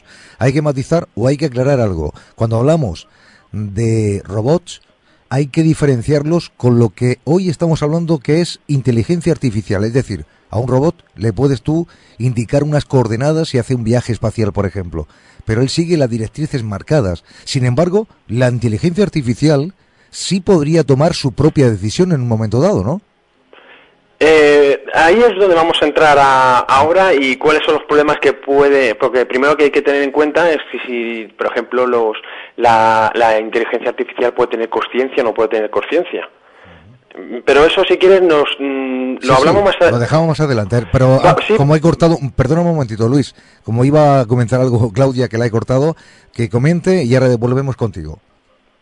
Sí, hombre, de, cualquier forma, esto que estaba comentando antes Luis, de esos eh, posibles viajes demasiado largos para lo que es la esperanza de vida humana, eh, podrían solventarse a, quizá a medio o a largo plazo con esa nanotecnología a la cual eh, de alguna forma está encaminada a solucionar cualquier problema que pueda surgir en el viaje a través de nanorobots. Eso es una, una posibilidad con la que también hay que contar y que formarían parte de esa eh, tecnología de, frontera. Además, ahora que estamos hablando de, de, esta inteligencia artificial y de este tipo de tecnología aplicada al ámbito de los viajes espaciales, recordaréis que eh, que bueno que hay un proyecto que está pendiente de esas velas solares que mediante un láser llegarían al sistema Alpha Centauri en solo 20 años y, bueno que podría sernos muy útil en la exploración espacial. Eh, como recordaréis, se trataba de un proyecto financiado por Yuri Milner y Mark Zuckerberg y que pretende, pues eso, eh, saber qué hay en ese sistema solar vecino y que solamente tardaría 20 años en llegar, en lugar de esos eh, 75 mil años que tardaríamos si empleáramos la, actual tecnología. Así que bueno, que sin duda el, el, tema de la inteligencia artificial, al menos eh, para nosotros, sería muy útil para explorar el espacio. Eh, ahora también ya veremos, como va a comentar Luis, el, el tema de la conciencia artificial, hasta qué punto se puede llegar a a, ello o, no. Esto, porque es... un asunto muy complejo, ¿verdad, Luis? Antes de seguir con Luis, quiero hacer un paréntesis, Luis.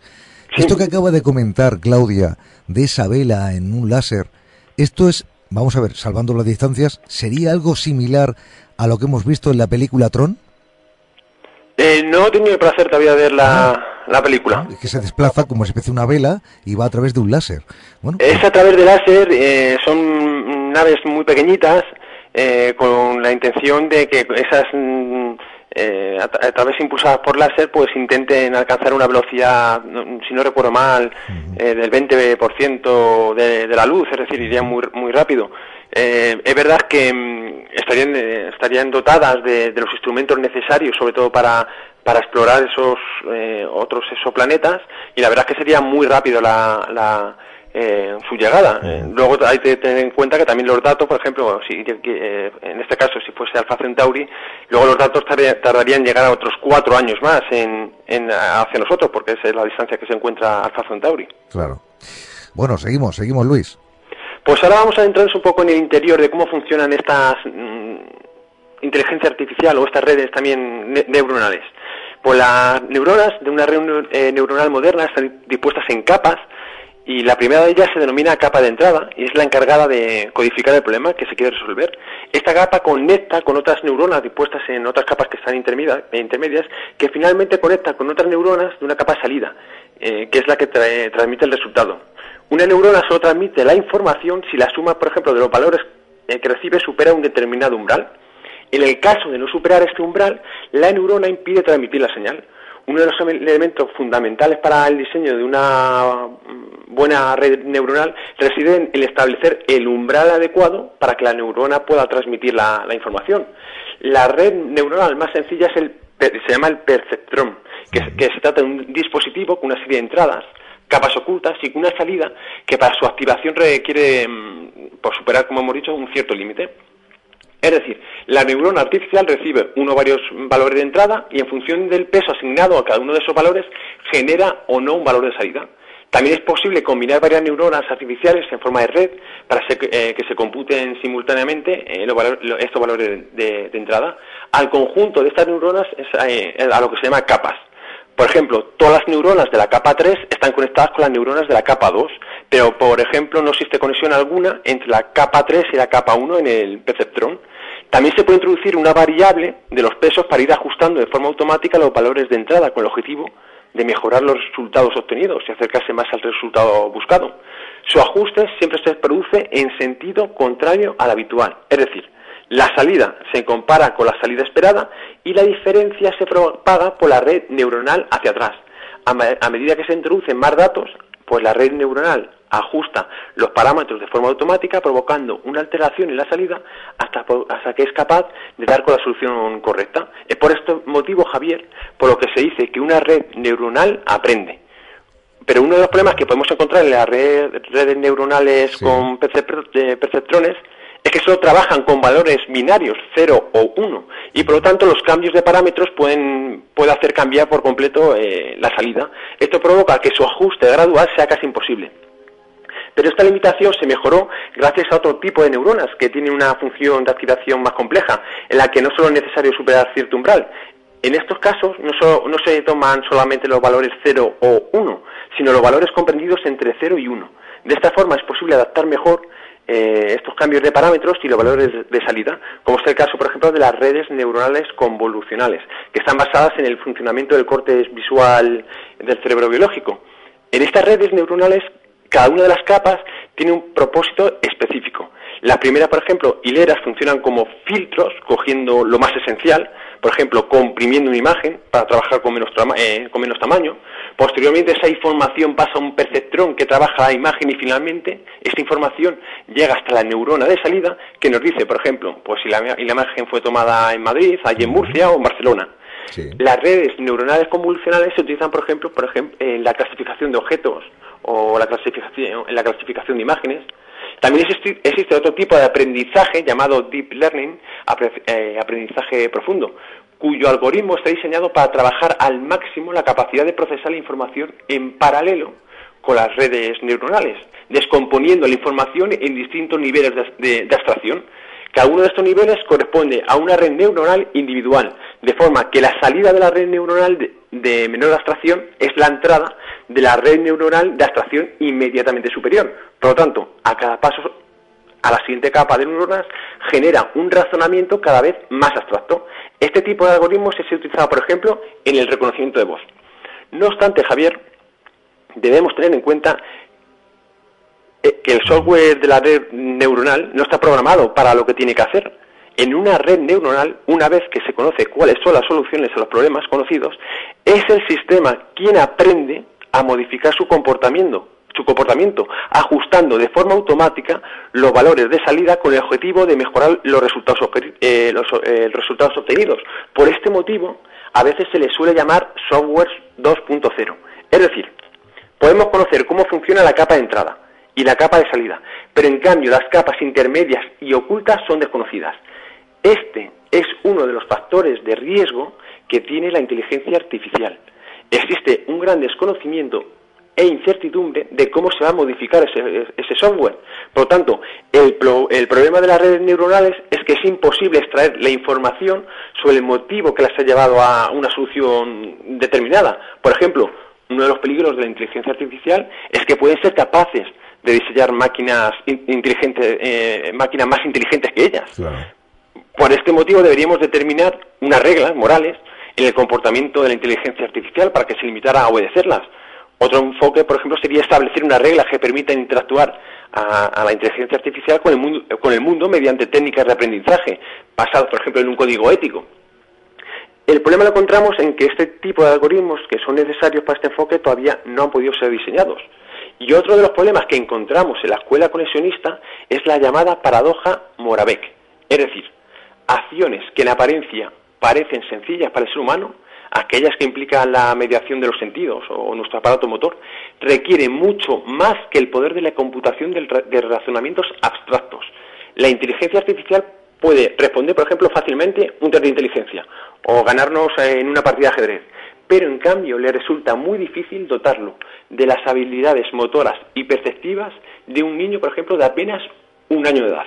Es decir, el ser humano puede reconocer en una fracción de segundo pues la forma de caminar de una persona e identificarla rápidamente con la de un amigo en concreto. También podemos reconocer rápidamente la, comunicación no verbal y entender, por ejemplo, lo que nuestra pareja nos quiere decir con un, solo gesto de, de, su cara. En cambio, un programa de ordenador necesitaría años en poder ejecutar una respuesta. Javier, las habilidades del ser humano son producto de millones de años de evolución por lo que se, desarrolla en nuestro inconsciente. Si queremos que la inteligencia artificial adquiera estas habilidades a través de la ingeniería inversa, pues tendría un nivel de dificultad proporcional a los años que han tardado en, evolucionar en el ser humano. Curiosamente, las, las habilidades que nos parecen más sencillas, como el caminar, serán las más complejas de eh, desarrollar la inteligencia artificial. En cambio, las que nos parecen más complejas, por ejemplo, la física, la matemática, pues son las más, las más fáciles de computar, a ser las más recientes en términos evolutivos. Y otro dato a tener en cuenta es que el ser humano aprende por inducción. se basa en nuestra experiencia y es adaptable, mientras que los ordenadores deterministas aprenden por deducción, es decir, necesitan de unos principios generales que determinen las opciones más importantes. ¿Qué podría suponer la inteligencia artificial para el ser humano?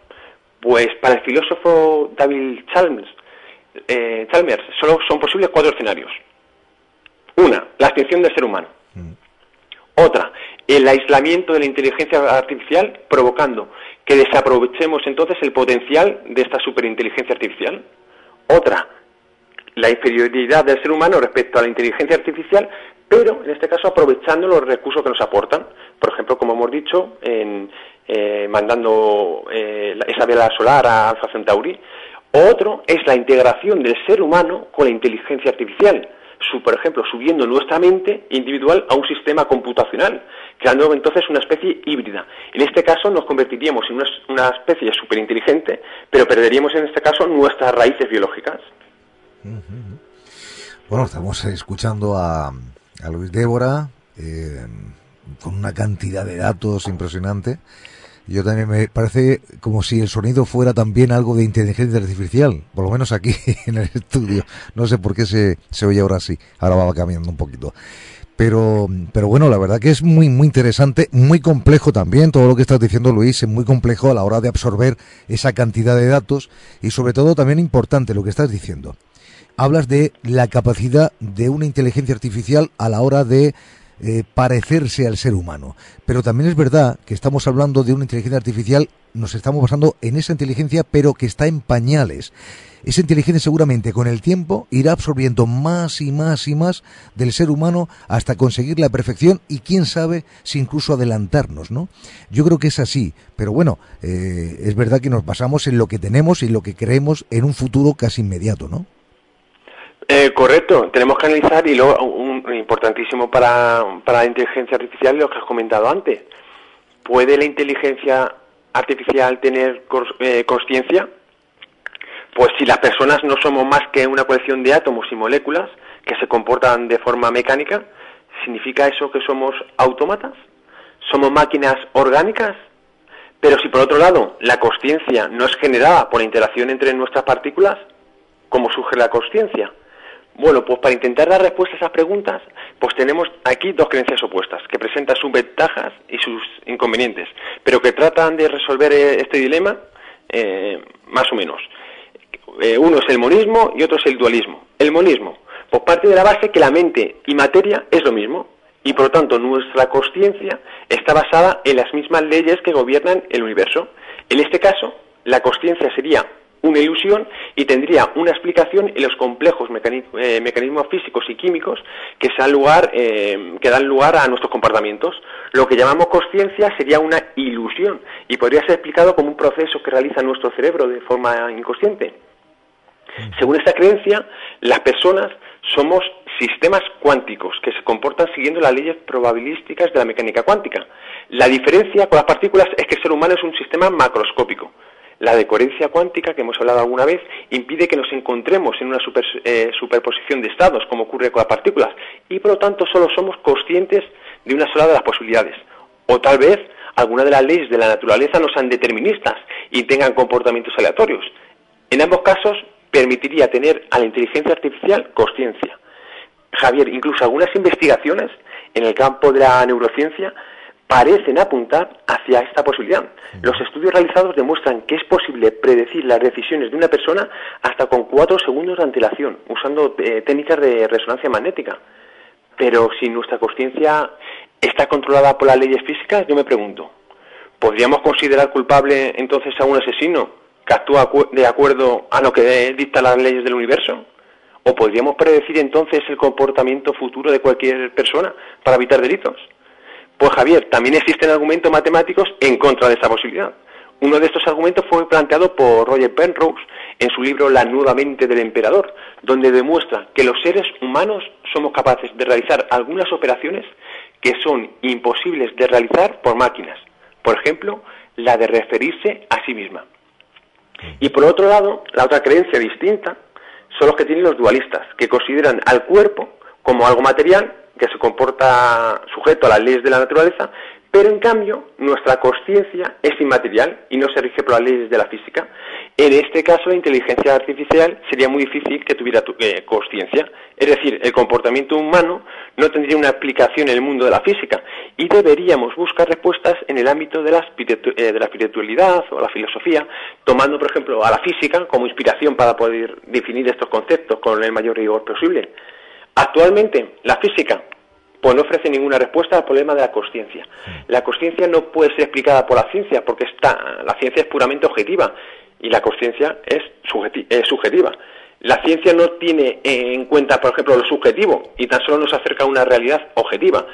Pero Javier, realidad subjetiva también existe y debemos tenerla en cuenta para intentar entender lo que la ciencia con su eh, objetividad no puede explicar. ¿Puede entonces el universo estar poblado de inteligencia artificial consciente? Mm, pues enseguida vamos a, ir abordando eh, sobre esa pregunta, ¿eh? vamos a intentar responder, o por lo menos dar nuestra opinión, pero antes vamos a dar paso, por supuesto, a Claudia, porque bueno, ahora ha dado ahí un tirón bastante largo Luis de exposición y queremos también oír a lo que opina Claudia Madrid Moctezuma. Claudia. Sí, pues sin duda eh, este último planteamiento que, que, hace, bueno, que hacía Luis eh, sobre si es posible simular un tipo de conciencia, en este caso artificial, pues eh, sí que se están haciendo intentos desde la robótica con el diseño, por ejemplo, de robots empáticos como Piper o como de robots con que ser una inteligencia muy humana como Sofía, que antes la has mencionado, Luis y que además da charlas en congresos, concede entrevistas y como has comentado también antes, pues eh, ha sido el primer robot que le han concedido la ciudadanía eh, y que incluso es verdad que tiene más derechos que las, las ciudadanas de, de, ese país, de, Arabia Saudita. Eh, no obstante, desde otras áreas como la neurología y la filosofía se especula y reflexiona sobre la posibilidad de crear una conciencia digital, porque como bien has dicho también, es muy complejo definir exactamente qué es la conciencia. Eh, de hecho, en 2017, eh, bajo el título ¿Qué es la conciencia? ¿Podrían tenerla las máquinas? La revista Science publicaba un artículo de los neurocientíficos Stanilas eh, Daene, Aucan, Lau y Phil Caudier en el que planteaban la posibilidad de que una conciencia artificial pudiera existir o no y proponían una clasificación de la conciencia eh, artificial de acuerdo al grado de abstracción de una máquina en el que la metacognición sería la fase en la que la máquina sería consciente de su conocimiento y de sí misma. Eh, no obstante, claro, estos son solamente teorías, eh, pero fíjate qué curioso, fijaros qué curioso, porque incluso el, filósofo eh, Jerry Fodor ha llegado a afirmar que el funcionalismo admite la posibilidad de que sistemas tan diversos como los seres humanos, las máquinas de calcular y los espíritus desencarnados puedan tener por igual estados mentales o sea, con lo cual eh, hay personas que desde distintos ámbitos y disciplinas están planteando qué es esto de, la conciencia.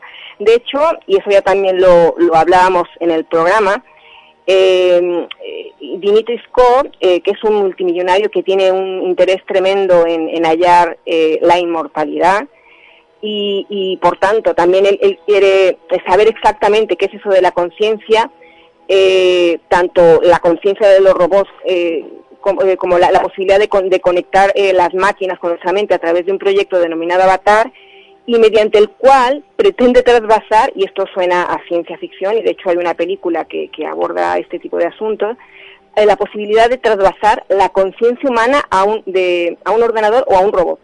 Y esta idea supone multitud de obstáculos. Primero, que no sabemos si la conciencia tal y como la entendemos realmente existe. O sea, si es eso que que algunos llaman alma, otros psique. Segundo, ¿dónde se ubicaría esta conciencia? ¿En qué parte de nuestro cuerpo? Y tercero, si podemos trasvasarla a una máquina. Y de ser posible, las anteriores premisas suscitaría además todo un debate ético y moral. De hecho, para intentar resolver algunas de estas cuestiones, este multimillonario ruso, Dmitry Skov, realizó entre 2013 eh, y 2015 congresos en los que convocó a un grupo multidisciplinar de neurólogos, eh, genetistas, filósofos y hasta teólogos para que discutieran qué es la conciencia y si de alguna manera era factible localizarla y trasvasarla junto a sus también consecuencias éticas y morales. Sí, Luis. Sí, mm, eh, la verdad muy interesante lo que ha dicho Claudia. Además, em, aunque aquí yo creo el problema principal es saber, eh, primero tener en cuenta si la conciencia eh, se rige también por las leyes de la física o si la conciencia es algo diferente. Eh, porque si es algo, si se puede regir, se rige por las leyes de la física, por lo tanto sería posible eh, simular una conciencia. incluso, como decía, como he dicho antes, las cuatro posibles escenarios, subirla a, una, a nuestra mente individual, a un sistema computacional. En cambio, si la conciencia es diferente, que no se, algo desconocido, que no, que, que, no se rige por esas leyes de la física, nos sería muy difícil, eh, por lo menos, simular exactamente la conciencia del ser humano. Sí, sí, Claudia, adelante. Sí, sí, no, no, no, que es que sin duda también eh, la clave eh, en eso también está en, saber exactamente qué es la conciencia, porque es curioso cómo eh, personas desde distintos ámbitos del conocimiento están intentando dilucidar exactamente qué es y que se está intentando replicar incluso parte de esa conciencia a través de esas redes neuronales que antes comentabas. con lo cual, yo creo que nos espera un, futuro mm, bastante cercano a, a, lo que es la tecnología. De hecho, cada vez eh, tenemos una mayor tendencia eh, a, lo tecnológico, bueno, eso al menos en el primer mundo. Lo que pasa que también eh, hay, bueno, surgen otra serie de, cuestiones como problemas como por ejemplo lo que es la brecha digital, porque es verdad que por un lado estamos hablando de, lo que son esto, de las redes neuronales y todas las ventajas que pueden suponer la inteligencia artificial, como por ejemplo la exploración al espacio, pero esto solamente desde el primer mundo. Eh, sí es verdad que si se eh, aplica la financiación necesaria, la inteligencia artificial podría hacer mucho bien eh, en, otros países donde realmente hay muchos problemas por resolver. Y al final todo ese avance que en algún momento ya hemos comentado en otros programas, ese avance, Luis y Claudia, ese avance en ningún momento crees que puede ir hacia el lado negativo, tanto que se viene hablando, no queremos entrar demasiado en esto, pero el avance tecnológico, el avance de la inteligencia artificial, al final eh, tendrá un final, bueno, un final, si es que realmente acaba algún día, ¿no? Esto yo creo que irá cada vez a más, ¿no? Pero tendrá en un futuro alguna connotación negativa. Pues yo creo que como todos los avances tecnológicos, lo primero que siempre se hace, eh, siempre no, siempre van dedicados primero a la, al armamento.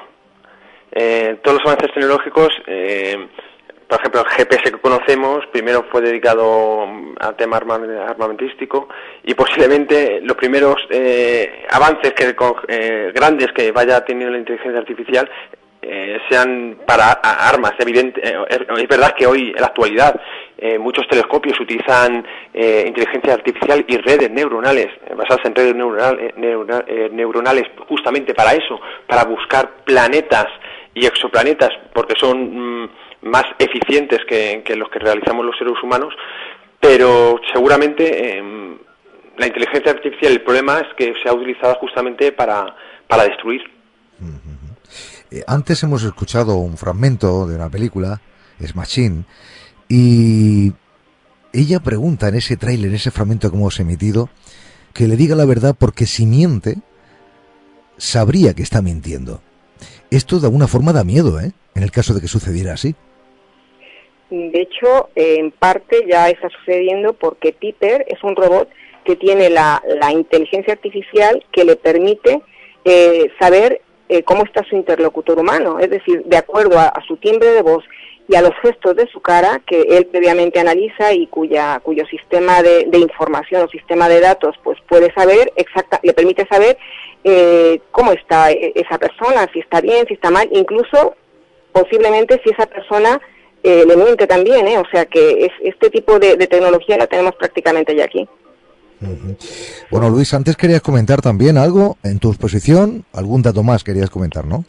No, eh, más o menos lo importante era conocer sobre todo cómo funcionaba eh, interior eh, esa inteligencia artificial, sobre todo la búsqueda de vida en el espacio, también que, no debemos olvidar la inteligencia artificial, y luego el tema, el debate de la, de la conciencia, que para mí creo que es importante porque si una inteligencia artificial mm, quiere que tiene que ser muy parecida al ser humano o debe ser muy parecida al ser humano, eh, lo importante es una inteligencia artificial con conciencia, evidentemente. Yo quiero preguntaros a los dos, vamos a entrar un poquito más, eh, como me gusta a mí, entrar mucho más en el, en el asunto, ya sabéis que este tipo de locubraciones a mí me encanta. Vamos a ver, sería posible porque ya imaginando que en el espacio existen otras civilizaciones y una de ellas, o varias, quién sabe, pueden ser inteligencia artificial, lo que realmente está ahí, ¿no? Pero imaginemos también que una civilización de otro u otros mundos ya han sucumbido, es decir, no existen y lo que ha quedado ha sido la inteligencia artificial que ellos ya llevan muchos años teniéndola, ¿no? Entonces, ¿esto también podría ocurrir en la Tierra? Es decir, desapareciera el ser humano y quedaran las máquinas, estas máquinas inteligentes? Mm, por supuesto, em, podría ocurrir. Em, no, nosotros o nos podíamos destruir nosotros o que fuesen las propias máquinas las que han destrozado eh, y han acabado con nuestro mundo. Y evidentemente las secuelas eh, las, tendríamos y lo que quedaría sería justamente nuestra construcción.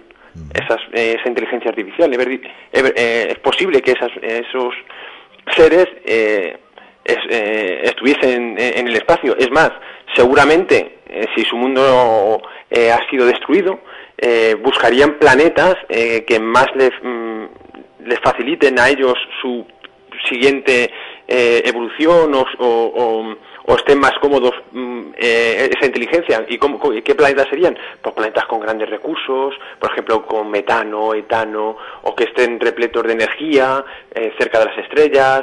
Es decir, buscarían otros em, planetas, eh, exoplanetas, donde serían mm, serían más propicios para ellos. Es decir, que por eso no debemos buscar eh, limitarnos solamente a la zona de habitabilidad de, una estrella. Debemos buscar también eh, síntomas eh, o pruebas o indicios de otros planetas donde encontremos anomalías, aunque, aunque no estén justamente en la zona de habitabilidad, por este motivo, porque en nuestro otro mundo puede estar llenas de máquinas.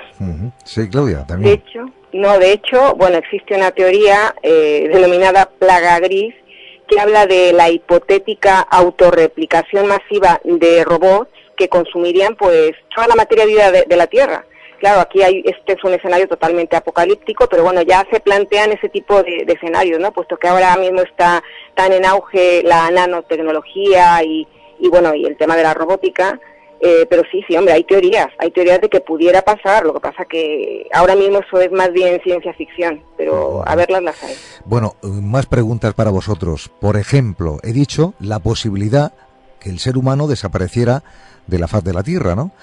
¿Podría, van dos preguntas, ¿podría eh, la inteligencia artificial crear, o por lo menos de nuevo generar para que florezca de nuevo la vida biológica aquí en la Tierra como somos nosotros, el ser humano, podrían ellos generar de nuevo la posibilidad de volver a tener el ser humano en el planeta Tierra. Eso por un lado, ¿eh? dejo esa pregunta ahí. Y por otro lado, ¿creéis vosotros que podría caber la posibilidad que una inteligencia artificial desde otros mundos haya creado la vida en la Tierra como nosotros? Hombre, por, por posibilidad eh, podría podría ser podría ser una paspernia dirigida por, por máquinas pero volvemos a lo mismo. De momento es ciencia ficción no tenemos pruebas ni indicios de nada nada al respecto. Por posible pues, posibilidad pues pues se puede tampoco se puede descartar que una paspernia dirigida por máquinas y que esa o que incluso una máquina digo una inteligencia artificial pueda eh, eh, una vez que haya desaparecido el ser humano, eh, replicarlo otra vez? Pues si tiene los datos eh, suficientes, evidentemente podría, pero esto siempre dentro de la ciencia ficción, porque actualmente, mm, con los datos que tenemos, mm, no, no, no, hemos encontrado ni vida ni biológica y mucho menos, evidentemente, indicios de, de, de vidas o civilizaciones extraterrestres basadas en inteligencia artificial. Mm, por eso antes he dicho lucubrando, ¿no? Pero en fin, vamos, Claudia, sí, adelante. Sí, sí, sí, no, hombre, estoy totalmente de acuerdo con lo que acaba de decir Luis, pero ya no solamente porque a día de hoy eso aquí en nuestro planeta no es factible, sino porque una de las características que tiene el ser humano y que las máquinas no la tienen todavía es la creatividad. Entonces, para mm, realizar este tipo de, mm, de, acciones, de crear vida humana, que es algo muy complejo, eh, ya no solamente requeriría de que esta máquina o máquinas tuvieran los datos suficientes para hacerlo, sino que que eh, el ser humano posee una capacidad eh, neuronal y una capacidad eh, creativa mucho superior al de cualquier máquina. Otra cosa es la capacidad de procesamiento de datos, pero sin duda esto aún es un escenario muy, muy hipotético. Sí, bueno, eh, creo que habéis respondido una de las preguntas, a las dos no, pero bueno, la primera que hacía, el, eh, de las dos, la primera era si las propias máquinas, la propia inteligencia artificial, sería capaz, o crees que sería capaz de poder generar de nuevo la vida que se había perdido en la Tierra, la vida que somos nosotros. Eh, bueno, pues eh, en parte he respondido eh, a esa pregunta porque, como, como ya te digo, eh, haría falta pues que esa hipotética inteligencia artificial tuviera todos los datos suficientes para hacerlo, pero además una capacidad neuronal igual o superior a la de nuestro cerebro humano. Entonces, sería eso bastante complicado y ahora mismo es ciencia ficción total.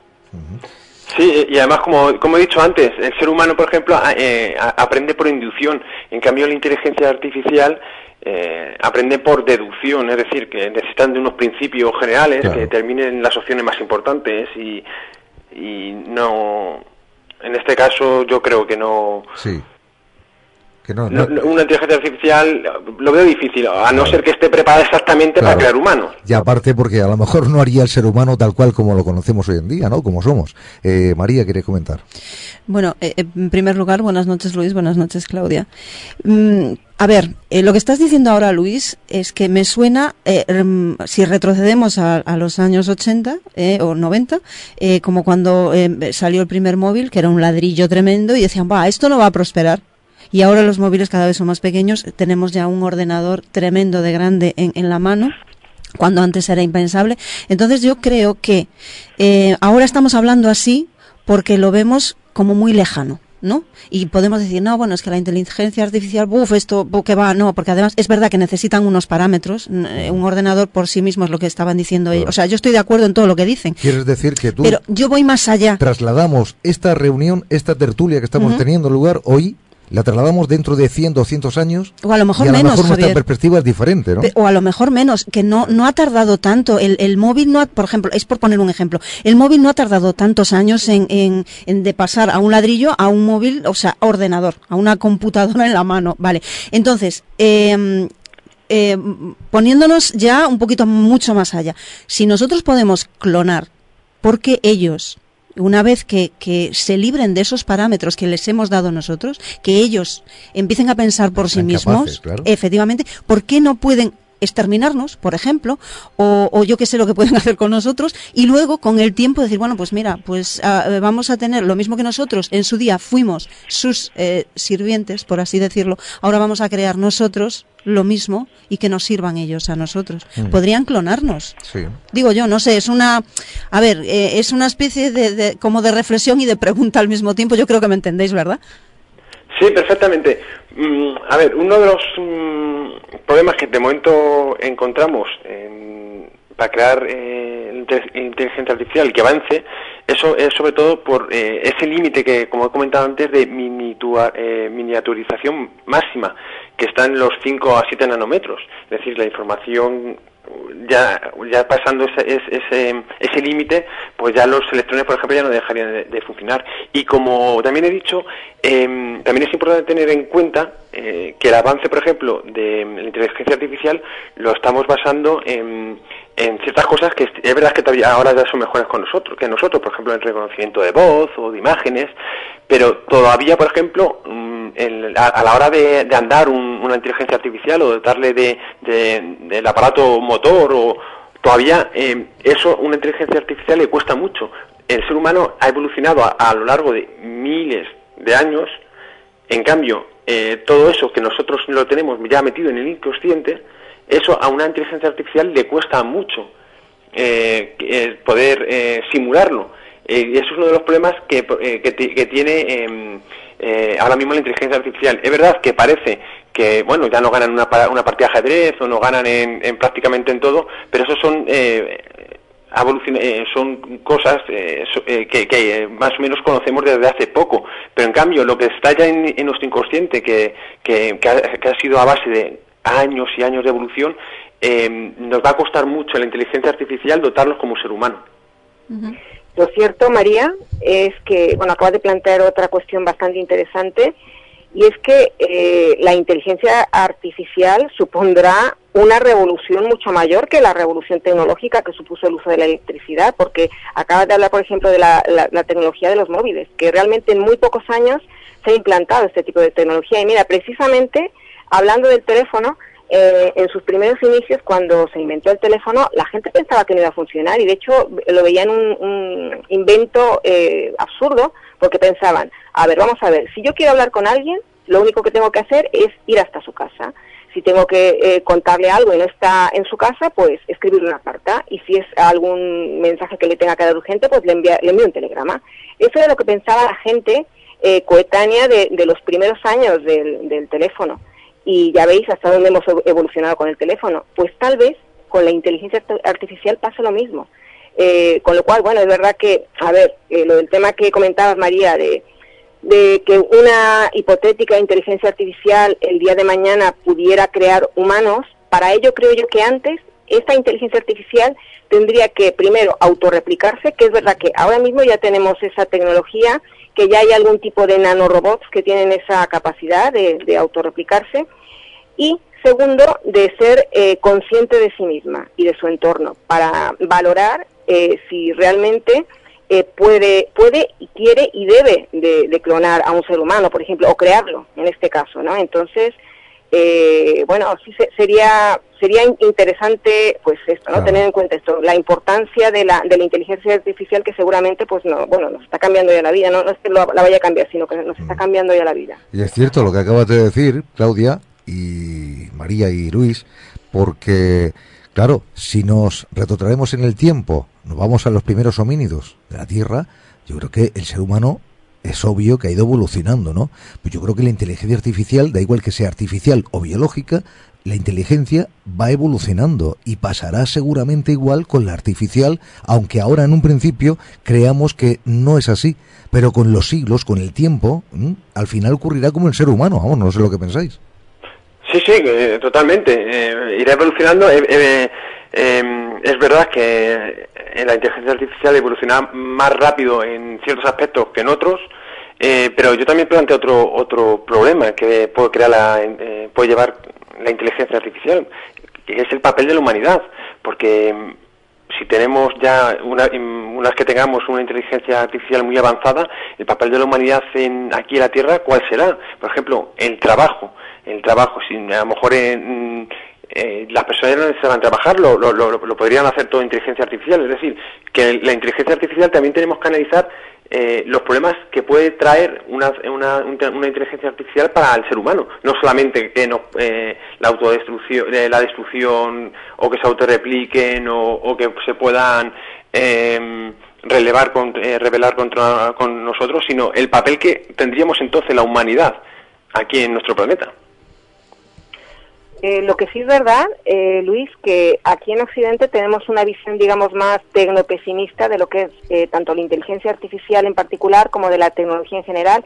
En cambio, en países como en Japón, se tiene una, una, visión diametralmente opuesta. de hecho, existe la, la tecnología Kansei, que es, le llaman también tecnología afectiva, eh, que, cuyo fin es eh, la mejora eh, de la bueno de la comodidad tanto psicológica como física de las personas y, y por ejemplo esto lo vemos muy bien reflejado en el cine que las películas por ejemplo que hay aquí en Occidente suelen mostrar a los robots de qué manera pues de una manera más bien violenta, que son los villanos que quieren acabar con el mundo. En cambio, la, los, muchos de los tanto dibujos animados, manga como películas de robots niponas muestran a los robots como los héroes, los héroes de la historia. Entonces esto nos dice mucho de la, de la visión que hay eh, en distintas partes del mundo de lo que supone eh, la robotización de la sociedad. Por otro lado, sí es verdad que, que, bueno, se prevé, de momento esto es lo que, lo que están diciendo algunos expertos, que se perderán millones de empleos debido a la robotización y a la inteligencia artificial, pero se van a, bueno, van, van, a aparecer otros nuevos empleos eh, debido precisamente a, a, esas nuevas necesidades tecnológicas. Entonces, claro, ahora mismo eh, no podemos decir nada a, largo plazo. Quizás sí a corto plazo podemos prever algunas cuestiones que ocurrirán. no obstante, bueno, esto es, digamos, una situación que hasta quizá dentro de 10 años no podemos prever exactamente qué es lo que pasará. Mira lo que están diciendo ahora de los de los coches eh, autónomos, que van a desaparecer todas las, profesiones vinculadas al, al, sector de la conducción. Eh, pero a lo mejor van a surgir otros empleos para, para todas estas personas. Entonces, es, es un futuro un, un tanto incierto. No tiene por qué ser negativo del todo, pero tampoco eh, la panacea. O sea que, que, estamos, digamos, expectantes a ver qué es lo que pasará en unos años. Estamos en la recta final. Eh, yo me sigo escuchando como un robot, pero bueno, eh, estamos en la recta final. pero sí me gustaría preguntar más cosas. Por ejemplo, hemos antes mencionado, habéis mencionado uno de vosotros, o los dos, el viaje cósmico, el viaje interestelar con máquinas, con robots, con inteligencia artificial. Pero siempre hay que tener en cuenta algo creo que muy importante. Cuando parte esa inteligencia hacia esos diferentes mundos o buscando ese lugar donde quizá haya vida o un planeta habitable o habitado, tenemos también que tener en cuenta que esa inteligencia artificial que parte de la Tierra, cuando llegue a ese lugar, habrá pasado también mucho tiempo y la propia inteligencia artificial de aquí de la Tierra habrá evolucionado exponencialmente. ¿eh? Sí, correcto. Ese es el problema que siempre tenemos en los grandes viajes eh, espaciales. Em, el tiempo en llegar a, los eh, lugares, a los confines del universo o incluso al planeta, al exoplaneta más cercano, eh, se hace es una eternidad para, para un ser humano. por lo tanto, como habéis dicho antes, para llegar a Alpha Centauri con la nave, con la vela, que tardaría 20 años, eh, y recoger eh, la información, luego tardaría otros cuatro años en mandar la información. Eso como más rápido y, siempre llegando a, a, Próxima Centauri. Si nos vamos, que está a cuatro años luz de distancia, si nos vamos a un exoplaneta que esté a 7.000 años luz, pues eh, eh, sería el, el las distancias y el tiempo harían casi imposible el tener eh, poder explorar eh, esos mundos. Es decir como mucho podemos explorar lo que es nuestro nuestra zona más cercana es decir nuestro sistema solar eh, o los sistemas más cercanos por ejemplo Centauri por ejemplo pero luego más allá nos costaría mucho porque evidentemente luego también la tecnología también seguramente también había avanzado en nuestro planeta. Es decir se junta es un cómputo de, de cosas que que, complican eh, esa exploración espacial. Pero fíjate, Luis, que se podría dar la paradoja de que, por ejemplo, algún tipo de ingenio tecnológico mm, de, de aquí a, 10 años se encontrara con alguna de nuestras ondas Voyager, por ejemplo. ¿Podría darse esa, esa circunstancia? Sí, correcto, correcto. Es, es, posible, es posible. Ahora que haya salido justamente ya del, de lo que es la, la esfera, que ha salido ya de nuestro sistema solar, y es verdad, una, una, un aparato creado de aquí a 10 años podría superar perfectamente a, a la actual nave que es la más rápida que ha que viaja por el, por el espacio. Esto se planteó, me acuerdo, que en los viajes eh, a diferentes estrellas de, de, nuestra galaxia, por ejemplo, eh, ya lo comentamos aquí, Claudia, lo, se expuso este dato concretamente como que con el paso de los años eh, la tecnología avanza tan rápido que posiblemente pudiéramos enviar algo a cualquier lugar del espacio y que al final adelante lo que enviamos hace 40 o 41 años. Claro. Sí, sí, es cierto. Y no solamente eso, sino luego también tenemos unas limitaciones físicas. Eh, nada puede llegar a la velocidad de la luz, ninguna nave nunca va a llegar a la velocidad de la luz más bien porque es imposible. Claro, es imposible. Y, algo importante que tú has dicho antes es que aunque vayamos avanzando y recortando el tiempo en los viajes con nuestras máquinas, el problema es siempre la comunicación, porque para que alguien te diga hemos llegado bien, como tú antes bien has comentado, pasarían cuatro años para recibir la información. Sí, no solamente eso, o si, o imagínate Javier que justamente cuando llegan las nanonaves a Alpha Centauri empiezan a tener problemas por algún motivo. Y entonces, ¿cómo, cómo podría modificar la, la, ruta? Si cuando mandan la información que tienen un problema tarda cuatro años en recibir la información que están teniendo problemas. Pues habría que mm, pensar siempre en positivo y creer que esa inteligencia artificial que hemos utilizado para llegar a otros mundos, ella misma ha ido evolucionando en esa nave, ¿no? en esa hipotética nave ha ido creando una nueva vida artificial eh, una nueva inteligencia artificial ellos mismos, ¿no? Esa sería la solución. En el, caso de las nanonaves que se van, que quieren mandar a Alpha Centauri, creo que se lo iban equipadas con aparatos de eh, fotográficos y de sensores para, para explorar ese mundo. No tenían esa capacidad de ellos mismos rápidamente mejorar y, cambiar la ruta o no, no tenían eso. Pero sí que sería bueno que se, se tuviera en cuenta justamente por ese motivo, porque las comunicaciones se hacen eternas. Muy bien, Claudia, ¿algún comentario más? Bueno, que sin duda, y como he dicho antes, estamos, eh, bueno, quizá ante una de las mayores revoluciones tecnológicas eh, por la inteligencia artificial y otro tipo de, ingenios eh, tecnológicos y que, que, van a cambiar bastante nuestras vidas, no solamente a nivel de exploración espacial, sino también aquí en la Tierra. Muy bien, pues un abrazo grande, Claudia, y muchísimas gracias. La verdad que lo, he pasado, lo hemos pasado muy bien, ¿verdad, María? ¿Mm? Bueno, no la escuchamos, pero ahora sí, ¿no? Gracias a vosotros y, ha sido un placer. Y un placer también compartir tertulia con Luis. Muy bien. Buenas noches, Claudia. Buenas noches a todos. Y nada, Luis, eh, a ti también. Gracias por todo lo que nos has ofrecido, esa exposición, yo creo que magnífica y sobre todo porque va a encender muchas luces, imagino yo, ¿no? Y va a hacer mucho también que pensar a todas esas personas, a todas las personas que les gusta este asunto, todo lo referente a la inteligencia artificial, algo que lo tenemos aquí, que vamos también viendo cómo va avanzando a pasos agigantados y que, bueno, ojalá todo sea en positivo, nunca nada absolutamente sea negativo en lo referente a la inteligencia artificial. Y que decirte, Luis, que muchísimas gracias. Ha sido un placer, igualmente comparto con Claudia, es un placer compartir el debate con, Claudia y con María y contigo y, espero que los oyentes hayan disfrutado de, lo que está pronto por llegar, la inteligencia artificial. Ojalá que sí. Un abrazo grande. Un abrazo muy fuerte. Buenas noches.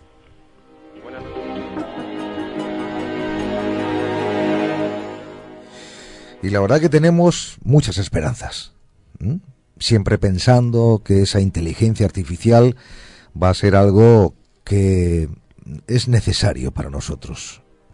Habrá también que pensar en la convivencia entre humanos e inteligencia artificial. Después está ese miedo de si la propia inteligencia artificial va a superar a la inteligencia del ser humano. Pero bueno, eso serán otras cosas, eso también serán para otras tertulias, si las hubiere, pero lo cierto es que de alguna forma hoy hemos viajado hacia otros mundos, hacia ese mundo de sector futuro.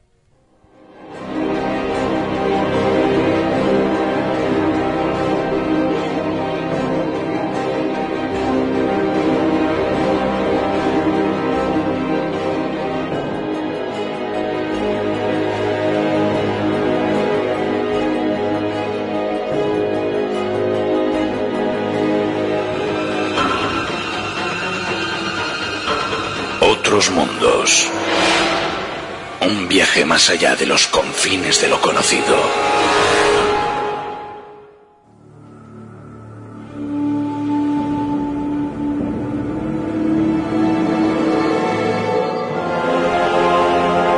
Nuestro cometido en ese permanente viajar es indagar sobre ese terreno incógnito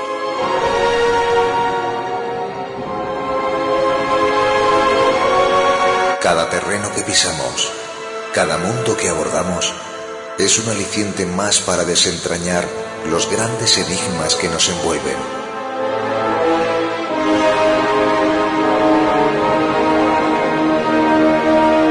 Universos prohibidos nunca conocidos, fronteras imposibles que jamás han sido exploradas, límites insospechados cargados de secretos. Ese es nuestro empeño, desvelar cuanto todavía sigue oculto por esos universos desconocidos. Mostrar que existen otros mundos.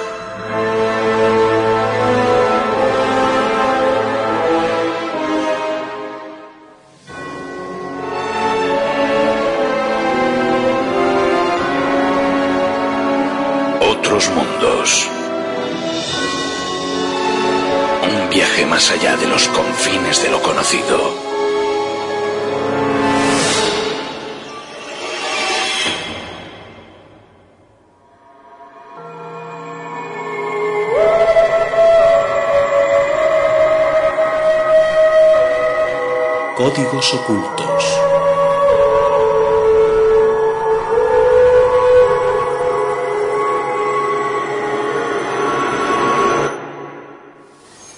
En un lugar de la Mancha, de cuyo nombre no quiero acordarme, no ha mucho que vivía un hidalgo de los de lanza en perchero, adarga antigua, rocín flaco y galgo corredor.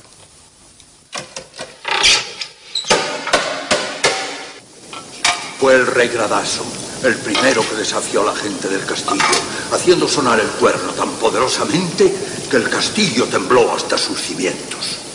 El caballero defensor de la fortaleza apareció en la puerta y montó su alado caballo. Comenzó entonces un combate que apenas se puede imaginar. El mago, volando en su corcel, comienza a elevarse y a elevarse.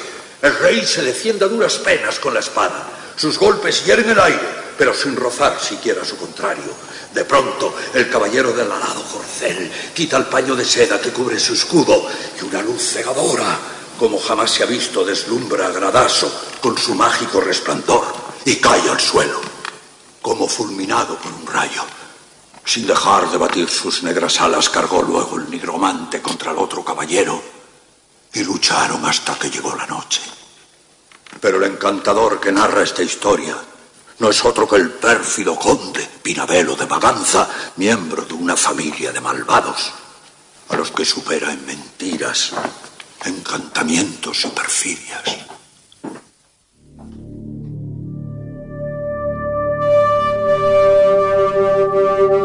Es sin duda una de las frases más famosas y repetidas de la literatura de nuestro país. ¿Sí? En un lugar de la Mancha de cuyo nombre no quiero acordarme,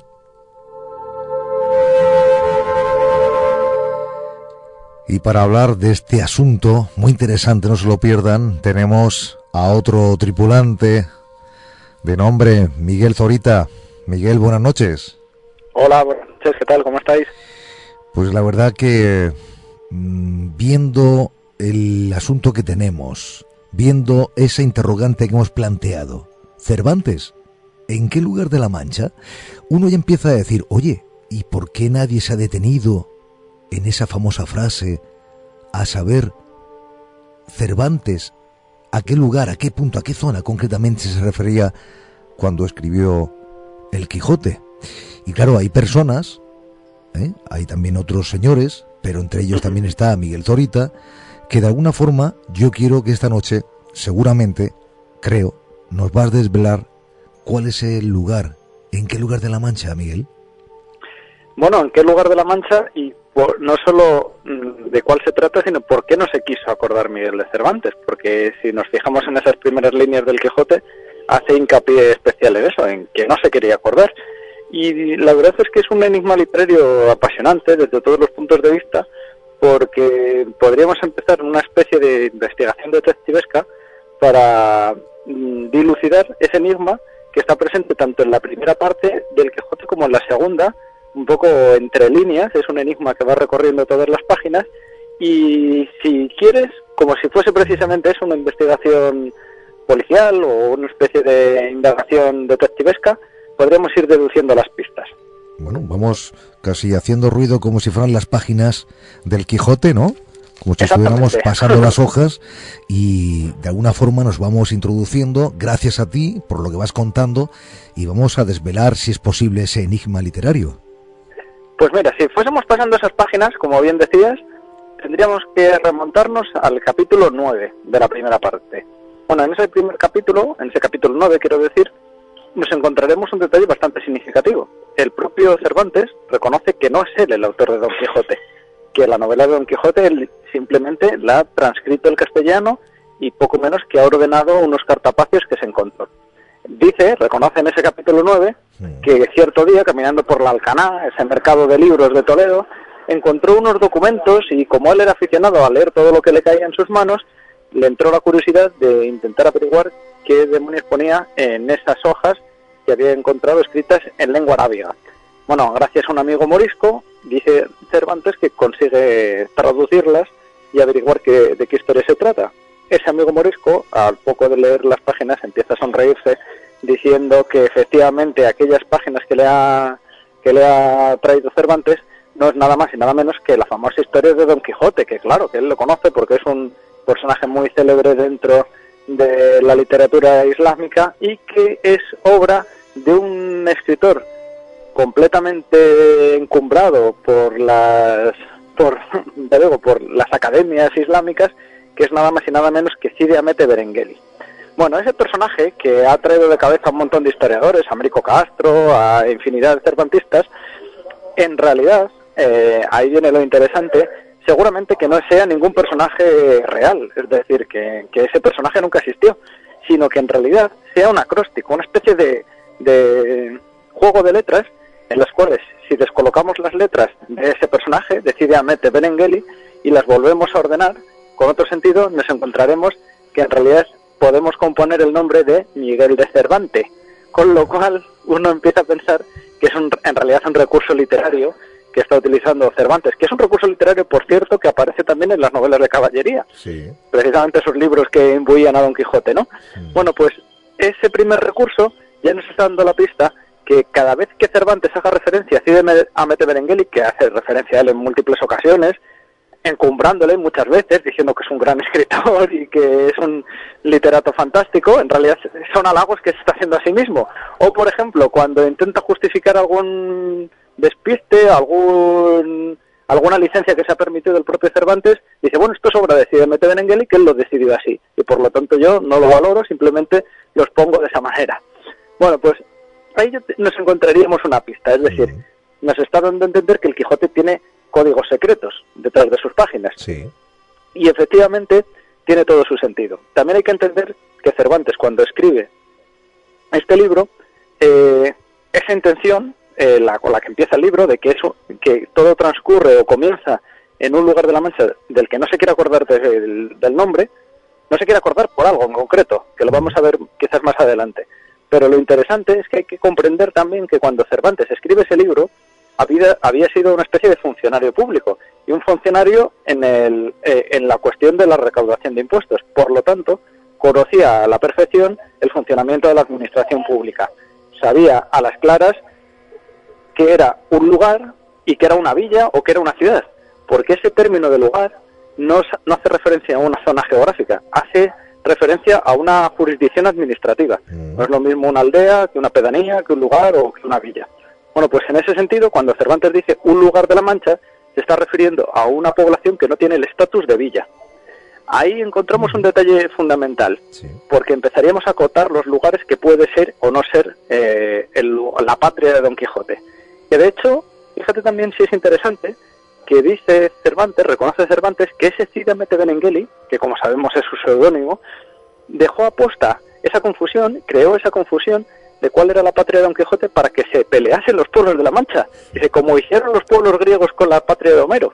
En definitiva, que hay toda una intencionalidad de confundir al lector y generar este enigma. Pues bien, si retomamos esa idea de que el lugar al que se está refiriendo Cervantes es una cuestión puramente administrativa, es decir, es una población que no tiene el rango de villa en ese momento, empezaremos a descartar pueblos como, por ejemplo, Villanueva de los Infantes, que se había planteado también como la posible patria de Don Quijote. Ahí estaría, digamos que desclasificado de esa categoría.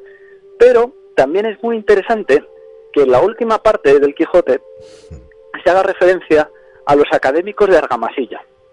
Y no solo eso, sino que entre la primera parte que escribió Cervantes y la segunda del Quijote salió un Quijote apócrifo, que está escrito por un tal Fernández de Avellaneda, que en realidad Fernández de Avellaneda es un seudónimo, desde mi punto de vista, de un compendio de escritores que eran los enemigos de Cervantes, capitaneados muy seguramente por Lope de Vega. Pues bien, en ese libro del Quijote apócrifo de Fernández de Avellaneda, lo que hacen es destripar todas las mm, aventuras de Don Quijote y entre esos spoilers, como diríamos hoy día, una de las cosas que hacen en la primera página, en la portada del libro, es decir que en ese libro dan comienzo las aventuras de Don Quijote desde que sale de su patria feliz, Argamesilla de Alba. Con lo cual, están, digamos que, rompiendo el secreto que había creado Cervantes en esa primera parte. Por lo tanto, ya tenemos un posible candidato, que sería Argamasilla de Alba, que es un pueblo, actualmente pertenece a la provincia de Ciudad Real. Pues bien, si tomamos eh, en consideración esta hipótesis, que pudiese ser Argamasilla de Alba, nos encontramos con un dato curioso. Cuando Cervantes escribe la primera parte del Quijote, Argamasilla todavía no tiene el rango de villa, con lo cual sí que podría ser un lugar. Pero no contentos con esto, en la segunda parte hay otra escena en la cual eh, eh, Teresa Panza le escribe a Sancho Panza las historias que están pasando en el pueblo. Y dice, eh, además de todas estas cosas, un detalle relevante es que ha caído un rayo y ha partido la picota. Ese, esa expresión, lo de que ha partido la picota, se está refiriendo a que ha partido la picota, que era un símbolo, una columna de piedra que existía en el, en el centro de las poblaciones, que le daba a los municipios la categoría de villa. Con lo cual, en realidad, Cervantes, que conocía a la perfección los funcionamientos de la administración pública, lo que nos está transmitiendo es que en la primera parte el lugar al que él se refiere, la población a la que él se refiere, tiene el rango de lugar, pero en la segunda parte, es decir, en la época en la que escribe la segunda parte, ya ha alcanzado el rango de villa, por eso tiene picota. Y en, ese, en, esa organización, como sabemos cuando se publicó la primera y la segunda parte, sabemos que en el año 1616, si mal no recuerdo, es cuando precisamente Argamasilla de Alba ha alcanzado el título de villa. Ya tiene ese rango y al tener ese estatus, sí Cervantes la puede mencionar como villa dentro de las historias que suceden en el Quijote. Y ahora viene quizás lo, la última pista con la que yo creo que queda más que evidente que el lugar de la mancha del que no se quiso acordar Cervantes es precisamente Argamasilla de Alba. En este municipio hay un cuadro esboto. En la iglesia del pueblo se conserva un cuadro esboto que es un cuadro muy singular. Un cuadro esboto, para que nuestros oyentes hagan a la idea, es un cuadro que se ofrece como agradecimiento a la divinidad. En este caso era la Virgen de Illesca, si mal no, si mal no recuerdo. Eh, hay un hidalgo en el pueblo que se llama Pedro Pacheco que ofrece ese cuadro a la Virgen de Illescas porque había estado muy enfermo y gracias a la intercesión de la Virgen consigue salvarse. ¿Qué sucede? Que en realidad lo que nos está contando es que la enfermedad, esa dolencia que la quejaba, era una enfermedad que le había dejado el cerebro seco. Exactamente las mismas palabras que utiliza Cervantes para definir las dolencias de Don Quijote. Y no solo eso, sino que por edad corresponde la misma edad que atribuye Cervantes a Don Quijote con la que tiene este hidalgo que ha sanado milagrosamente de esa enfermedad cerebral.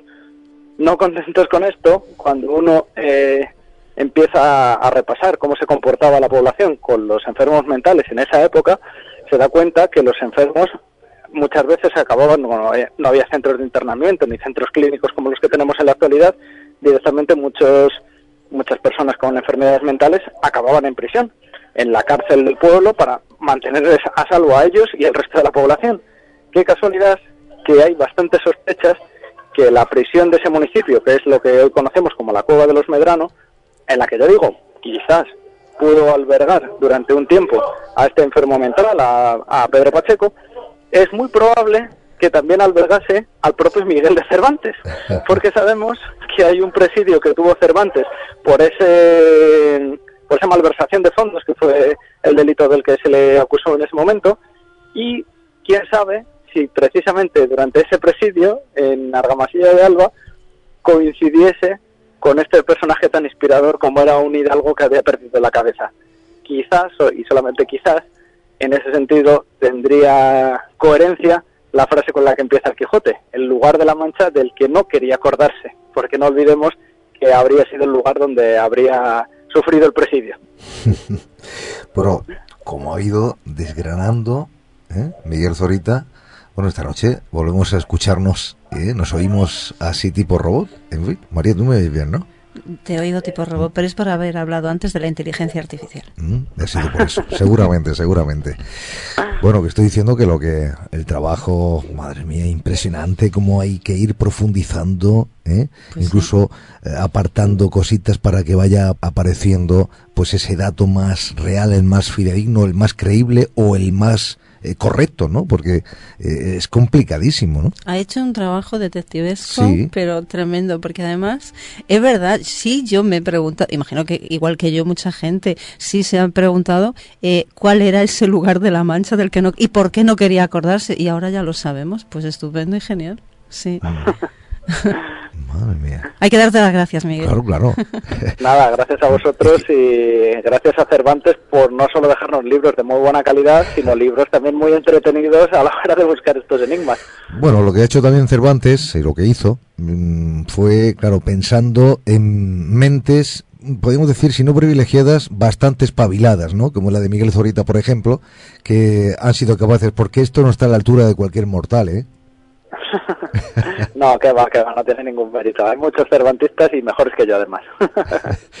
bueno, la verdad que yo siempre lo digo y me repito en lo, en lo mismo. ¿eh? Es verdad que disfrutamos enormemente porque las historias que nos cuenta Miguel Zorita, eh, yo siempre lo digo, casi casi que cuento los minutos para el siguiente o la siguiente historia porque la verdad que uno, repito, disfruta y aparte es que también de alguna forma conocemos o nos transmiten un conocimiento que no está a la altura, como le decía antes a Miguel, María, no está a la altura de cualquiera y ni siquiera se te ocurre pensar a nadie, bueno, a nadie o a muy poquitos, son los que realmente han sido los que han pensado que hay algo ahí pero los demás, prácticamente nadie, nadie se detiene en conocer todo esto, ¿eh? No, es que a ver, podemos preguntarnos cosas, pero luego nos hacemos vagos para o no sabemos cómo cómo acceder, ¿no? a la información. Miguel, yo a mí me gustaría saber ahora para la próxima quién es Dulcinea del Toboso. ah, pues eh, eso es, mirad, pues ahí podemos hacer otra intervención si queréis, porque Sí que es cierto, yo los he llegado a ver, he tenido en mis manos esos documentos eh, de un archivo parroquial, partidas de de personajes que tienen los mismos nombres que los personajes del Quijote. Y son personajes del entorno cotidiano de Cervantes, es decir, que mm, seguramente Cervantes busca la inspiración en distintos lugares. Seguramente en Argamasilla de Alba cogió la personalidad, en cierto sentido, de este hidalgo que había perdido la cabeza, pero en otros municipios cogió los nombres de sus vecinos para dárselos a los personajes de, de, sus novelas. Y es interesantísimo conocer también los personajes reales que hay detrás del Quijote. Y sí que los hay, ¿eh? Yo insisto, eh, he llegado a localizar, por ejemplo, la partida de bautismo del hijo de Alonso Quijada, que es el mismo nombre que le atribuye a Don Quijote.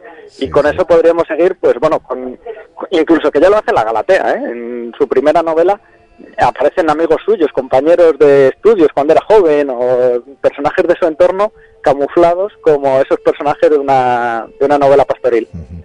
Pues fíjate Miguel, y ya para terminar, que buscando un título, como tú sabes, para esta noche, para esta sección de códigos ocultos, al final el que irrumpió, el que parece que encajaba o encajaba muy bien para esta noche es el que antes he dado, ¿no? Cervantes. Es como si le preguntáramos a él, ¿no? Cervantes en qué lugar de la Mancha, pero claro, habría que cambiarlo. Que dejarlo como Miguel Zorita, ¿en qué lugar de la Mancha? Pues ya ha sido desvelado. Una cosa que tenemos ya resuelta, efectivamente. Muy bien, Miguel. Pues muchísimas gracias, ¿eh? Nada, gracias a vosotros como siempre por dar luz a estos temas, que es verdad que, que tienen su importancia histórica, pero que al mundo académico siempre le da un poco de reparo meterse en estos jaleos. Exactamente, totalmente de acuerdo. Un abrazo fuerte. Muy bien. Gracias, un abrazo, hasta pronto. Buenas noches.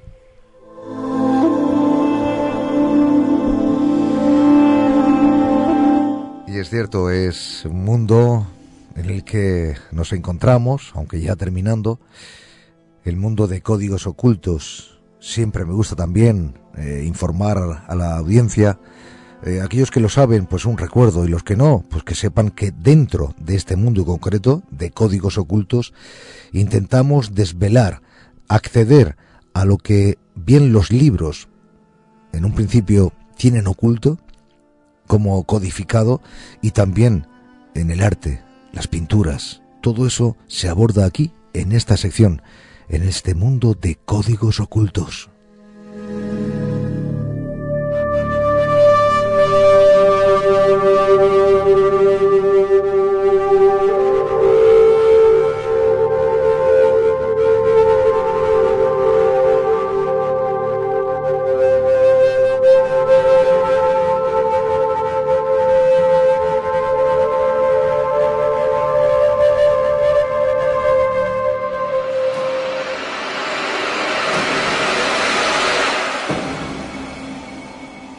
Mundos. Un viaje más allá de lo conocido.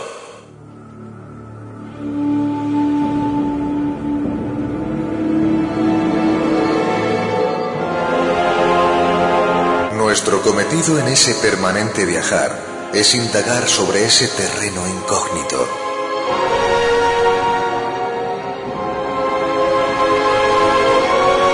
Cada terreno que pisamos, cada mundo que abordamos, es un aliciente más para desentrañar los grandes enigmas que nos envuelven.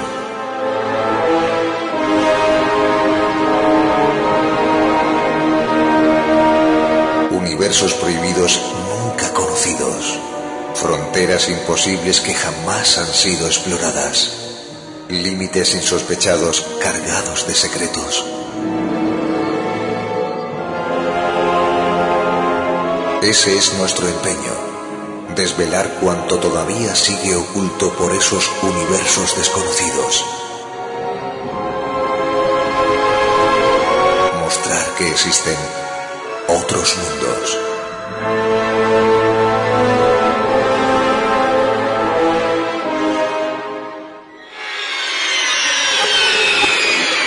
Otros mundos.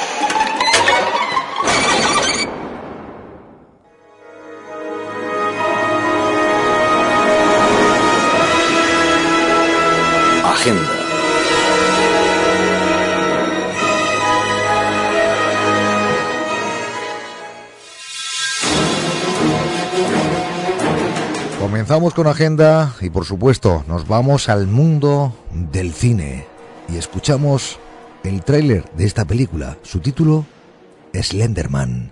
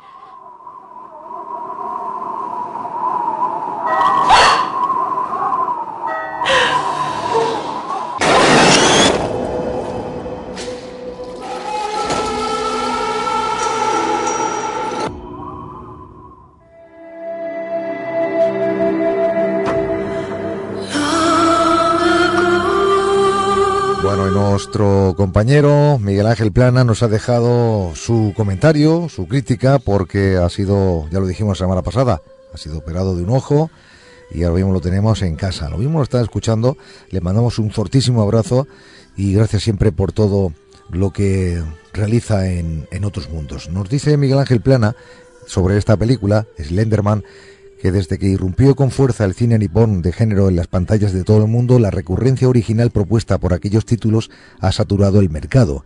Las cadenas de la saga Ringu y el uso de las nuevas tecnologías frente al obsoleto tema de la Ouija y otros para invocar el terror se juntan en esta cinta, Slenderman. Si el cine americano ya cuenta con sus propios cocos en el cine de género, Freddy y otros, y esta figura surgida del folclore de Internet ya ha dado su carne para algunos otros títulos emblemáticos como El hombre de las sombras o la estimable Babadú, no es este el caso. Nos encontramos frente a una cinta de terror sobrenatural, estúpida, chapucera, sin sentido y aburrida, que mezcla ideas surgidas de cintas parecidas a la invocación del terror a través de las pantallas del ordenador, como You're the Next o eliminado o Smile con este popular creepypasta sin aprovechar para nada el material de base de la conocida leyenda urbana tecnológica. Solo hay un momento en la cinta donde se podría haber explorado esa idea con fortuna, cuando la protagonista empieza a investigar en las redes sobre el imaginario de este tipo de entidades y se nos muestran estudios antropológicos sobre el flautista de Hamelin y otros personajes similares.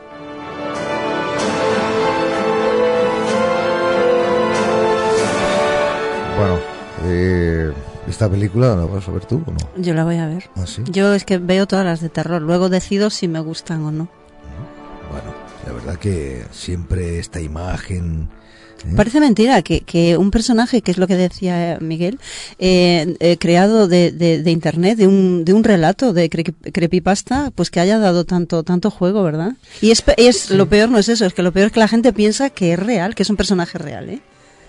Bueno, sea como fuere, es una imagen para muchos tétrica, ¿no? Entonces, bueno, otra cosa es que el cine no lo haya sabido plasmar muy bien, o a lo mejor es que también es cierto, y me gustaría lo comentado a Miguel Ángel Plana, seguramente si está escuchando dirá, sí, sí, así es, qué poquito cine, muy poquito cine de terror, hay una crítica buena por parte de personas, como en este caso Miguel Ángel Plana, que decir, aquellos que se dedican a la crítica del cine, ¿no? Pero a ver, es como todo. A ver, él como crítico indudablemente es como hablar con pues como un crítico de arte. Él entiende de arte. Nosotros, por ejemplo, podemos decir si nos gusta o no. No entendemos más allá. Bueno, yo por lo menos no entiendo más allá. No no podría meterme ahí en ese campo de, de Miguel Ángel.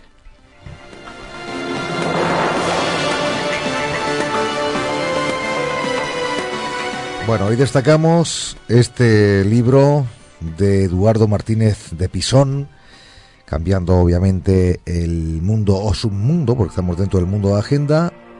El submundo primero es el cine, submundo ahora de libros y destacamos Viaje al centro de la Tierra, noticias literarias de Homero a Julio Verne. Eduardo Martínez de Pisón es el autor y Fórcola es la editorial que lo presenta.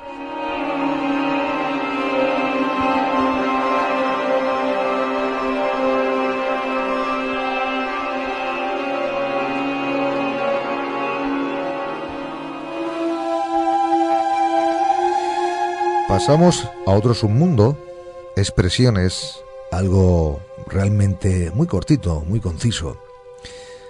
Es esta expresión que dice así. Disfruta cada minuto de tu tiempo, porque el tiempo no regresa. Lo que vuelve es solo el arrepentimiento de haber perdido el tiempo.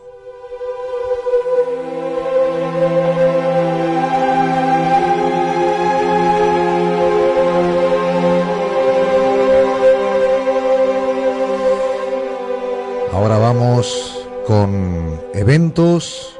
Eh, primeramente lo que hacemos es recordar que tienen a disposición las rutas que este programa realiza. Las rutas se llaman Los Otros Mundos de Murcia. Le realizamos en la ciudad, como acabo de decir, la ciudad de Murcia. Y tienen a disposición en este momento prácticamente siete rutas distintas ruta histórica, ruta catedral, ruta de leyendas, ruta misteriosa, ruta de la Inquisición, ruta de investigación paranormal y ruta del crimen. Para aquellos que están interesados, para información, para apuntarse o solamente por información, hay un número para WhatsApp 601 22 19 65. Repito, 601 22 19 65. Si quieren enviarnos un correo electrónico, lo pueden hacer a programaotrosmundos@gmail.com o también al correo losotrosmundosdemurcia@gmail.com. También hay que recordar algo importante que tiene mucho que ver con, con otros mundos, sobre todo con esa parte técnica que tenemos al otro lado del cristal. Hoy nuestro piloto Fulgen Solano y también la copiloto Alejandra Barrul. Y saben que cuántas veces he comentado lo de trasfoco. Pues solamente tienen que entrar a internet y teclean trasfoco.es y van a encontrar otro mundo. Nos vamos a Córdoba, nos espera nuestro también tripulante Teo Fernández Vélez. Teo, buenas noches. Buenas noches, Javier. Bueno, hoy qué destacamos en eventos aquí en otros mundos. Bueno, pues hemos tenido una semana muy cordobesa o muy, digamos, muy castiza en Córdoba, porque antes de ayer se cumplieron, bueno, fue el día de San Rafael, solamente en, en la diócesis de Córdoba, y entonces se cumplían tres años, si no recuerdo mal, de que comentamos ese tema en, en otros mundos y animo a los oyentes a, a buscarlo en, en vuestra plataforma, ese programa hace ya del 2015. Pero además, que a lo que, lo que nos interesa como agenda, se ha presentado también esta semana pues igual que San Rafael es un icono de Córdoba, en ese caso de la devoción, tenemos un icono del arte que es Julio Romero de Torres, que nació en un mes de noviembre y hemos presentado lo que ya se conoce con el sobrenombre de el mes de Julio Romero, en referencia a este, a este otoñal mes de noviembre y que lleva por su quinta edición. También hace años hablamos de este tema extensamente en el programa, pero bueno, simplemente anticipar o comentar a los oyentes por si alguien viene por Córdoba o le interesa eh, estar informado por internet que durante el mes de noviembre, desde después del puente hasta ya el final de ese mes, hay actividades de, todo tipo en torno a la obra del pintor, desde, por supuesto, visita guiada a su museo, a otros espacios que tienen también obras de obras suyas, conferencias, tertulias, etcétera, y de, todo tipo, desde gratis, cosas de pago, cosas de precio simbólico que no llega al euro y que tienen toda la información y la agenda en la web eraseunavezcórdoba.com eras una vez córdoba.com y también aquellos que les guste, como he dicho antes, el estar en y realizar rutas, ya sea en Murcia o sea en Córdoba, si están en Córdoba, pues tendrán que ir ahí, lo que acabamos de decir, a Eras una vez Córdoba y van a descubrir un mundo también maravilloso que a todos invitamos y aconsejamos. ¿De acuerdo? Pues nada, Teo, compañero, amigo, muchísimas gracias por la información. Pues gracias a vosotros y encantado de volver a intervenir, que hacía ya, hacía ya bastante, al margen de las vacaciones que han pillado por medio, hacía ya bastante, bastante tiempo, creo. Sí, es tu primera intervención en esta temporada nueva, ¿eh? Sí, retomaremos un, mejor ritmo. Muy bien, un abrazo fuerte. Bueno, saludos a todos. Buenas noches. Buenas noches.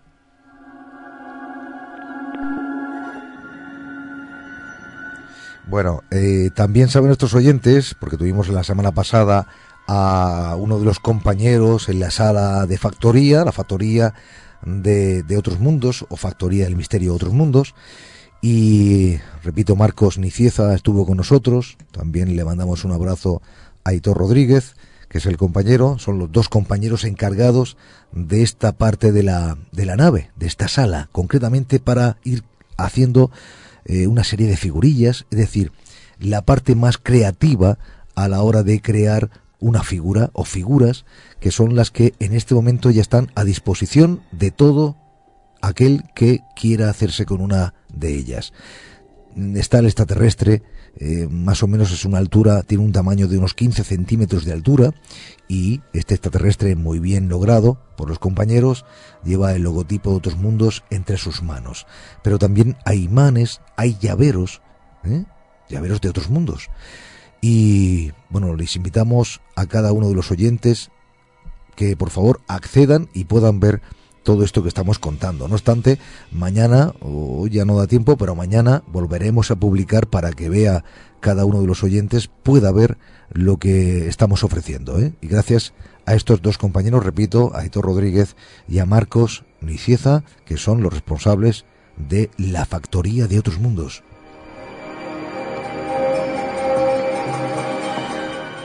Y ahora nos vamos en busca de nuestro querido Harry Marcus. Harry, buenas noches. Sí, muy buenas noches, Javier.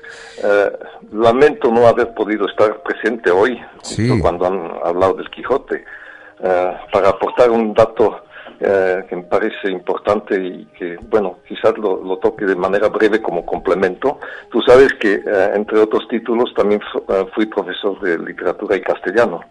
Entonces el Quijote pues también lo leí eh, incluso en la edición de, castellano antiguo.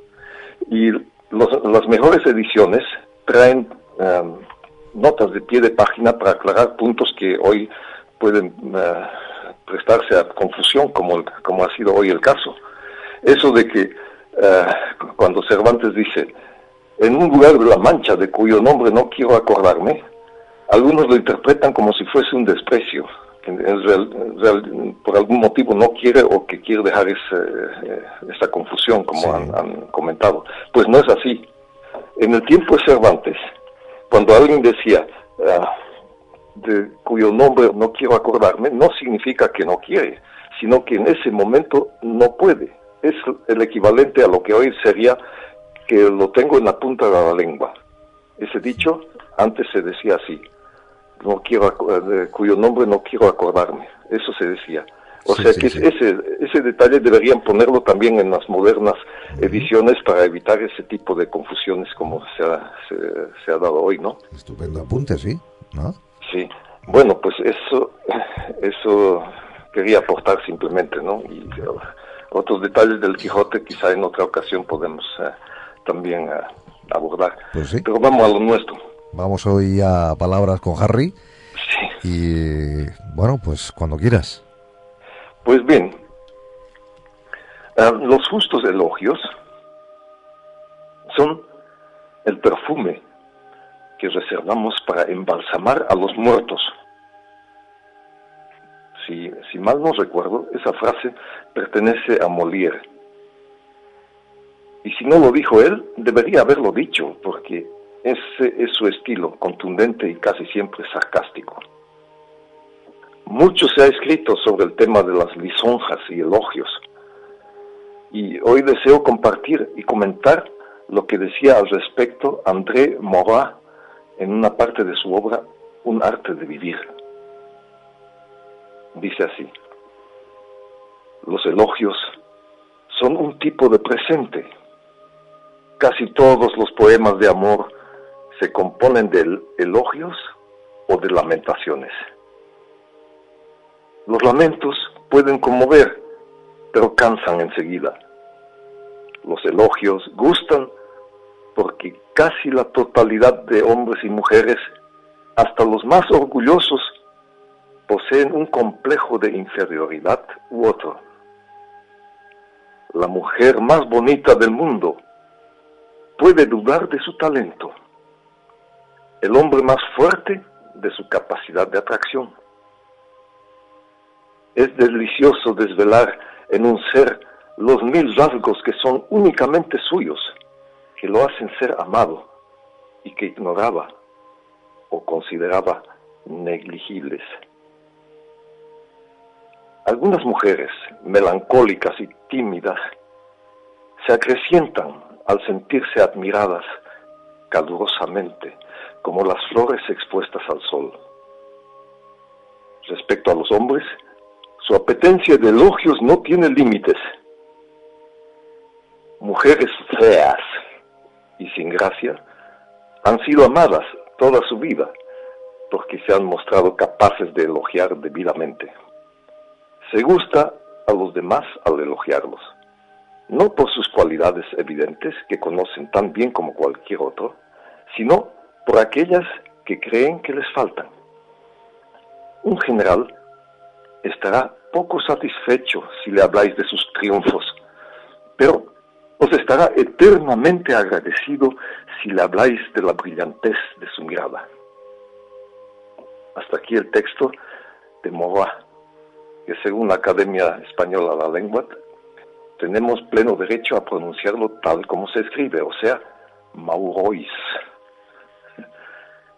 Cabe añadir que existe una gran diferencia entre un merecido elogio y la adulación rastrera pero a veces es difícil establecer la frontera, especialmente cuando los elogios provienen de un subordinado o de alguien que espera obtener algunos favores.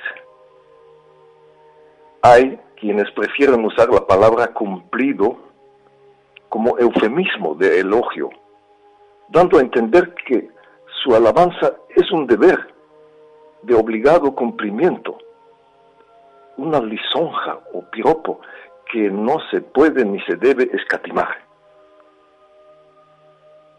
Conviene, por lo general, no excederse demasiado en materia de alabanzas, a fin de no inflar los egos ya muy hinchados que pueden reventar. Tampoco caer, por supuesto, en el extremo contrario, lo que ha inspirado la frase citada al comienzo. Quienes reservan los justos elogios para embalsamar a los muertos, desahogan luego su sentimiento de culpa por no haber reconocido antes el valor del fallecido. Para burlarse de la hipocresía de los panegíricos funerarios, en cierta ocasión, alguien puso una condición a quien quisiera pronunciar un discurso durante su funeral. Deberá vestirse de payaso. Nadie se atrevió, como era previsible. Así pues, los reconocimientos a los méritos personales deben hacerse en vida y no ante el cadáver que ya no oye. Y como dijo Tagore, quien de veras merece un monumento no lo necesita. Que la luz ilumine vuestras mentes, la paz inunde vuestros corazones y la serenidad alerta acompañe vuestros pasos en todos los caminos elegidos o determinados por la constelación kármica y el destino. Buenas noches, compañero, y gracias siempre por todo lo que ofreces. Muy buenas noches a todos.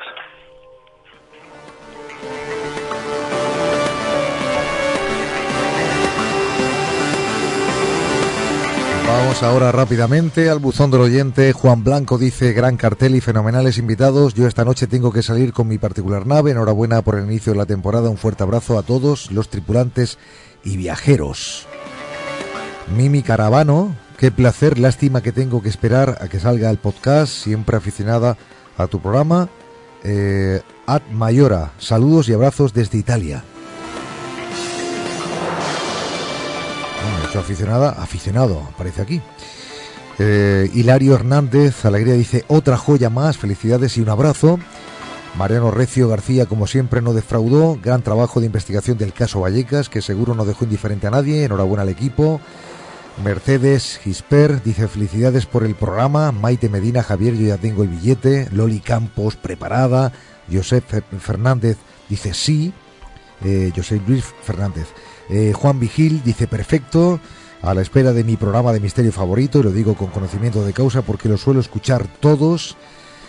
Rubén Darío dice bien, Juan Carlos Rangil dice por fin, Jero Ordóñez dice todos, esperándoos, Judith Joe Badía a punto, Herbuzo dice dándole los últimos ajustes a la nave antes de sacarla del dique seco y calentar motores, Antonio, Antonio Puro Eterno dice Javier Belmar, estás haciéndote de rogar, gracias.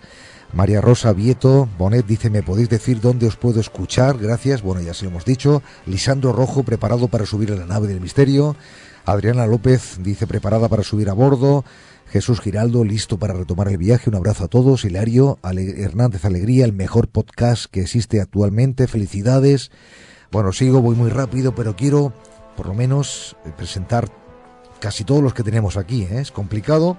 Antonio Gómez dice muy, un tema muy interesante sobre las FM. Siguen más mensajes. Dice, como siempre, esto lo dice Marcelo, como siempre, excelente programa, Javier. Bueno, hay personas que dicen haber tenido algún tipo de experiencia cercana a la muerte, como Violeta García Delgado y Laura también Martínez, que dice comandante, tengo una historia sobre ECM muy especial, si te interesa no tengo problema en contarlo. Eh, también quiero recordar a los oyentes que eh, vamos a ver si es posible que nos envíen sueños, porque queremos volver a retomar el asunto de los sueños, ¿eh? o bien con Harry Marcus, o hacer un programa un poquito más largo, por lo menos la sección, y abordamos el tema de los sueños con Harry y también con Marcelo Oremian. ¿Os parece bien? Bueno, pues sueños, por favor, que nos los nos podéis enviar a, repito, el correo programa gmail.com. Bueno, eh, González Gómez dice, Javier, ha sido estupendo el programa, fantástico, cómo se echaba de menos, me ha gustado todo, pero sobre todo el tema de Arthur Oms, ha sido brutal. Su reportaje es algo que por simple asusta me ha dejado flipando, ya que no vuelvo a usar Cortana ni nada que se le parezca. Esto es sobre una noticia que dio en la semana anterior o la intervención anterior. Dice, gracias por estar pendiente de nosotros y avisarnos de los peligros que existen ahí fuera para los que no estamos preparados e informados. Dice también tu presentación del hombre que pasa al otro lado es digna del mejor profesional de radionovelas. Dice, eres un crack. Un saludo para ti y toda la tripulación de la auténtica nave del misterio. Víctor Vera dice, buenas Javier, soy Víctor, el autor de Galdin, El Resurgir del Mal. Con respecto a las FM, yo no he tenido ninguna, al menos no tal cual se reconocen. Lo que sí tengo son visiones, imágenes, de vu, que a lo largo de mi vida me van llegando y voy reconociendo. Eduardo Javier dice, Javier, hola, vivo en Barcelona, España, y me encantan vuestros programas. Cada semana me lo descargo y lo escucho mínimo un par de veces. Dice, es impresionante la forma, los sonidos y músicas que te hacen sentir como si estuviera realmente viajando por el cosmos. Me hace sentir y soñar verdaderamente y literalmente en otros mundos. Aprovechando muy bien el pedazo de voz que te ha dado la naturaleza, agradezco de corazón los buenos ratos que pasó o paso, gracias de corazón a usted Javier y a todo el equipo de Otros Mundos por ayudarme a vivir más tiempo en estado de felicidad y hacer que me sienta mejor ser humano. Javier, también decirte que tu señor padre se mejore, está todo perfecto y está en casa, ya lo dije la semana pasada, y dice con salud y amor que os deseo también, me despido, gracias.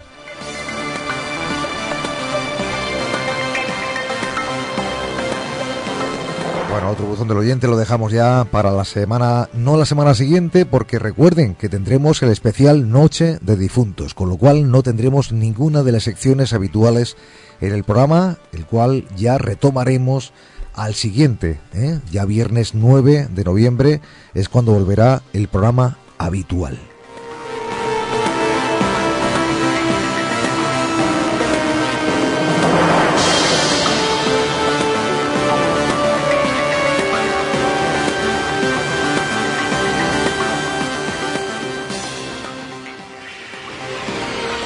Mundos. Un viaje más allá de las fronteras del misterio.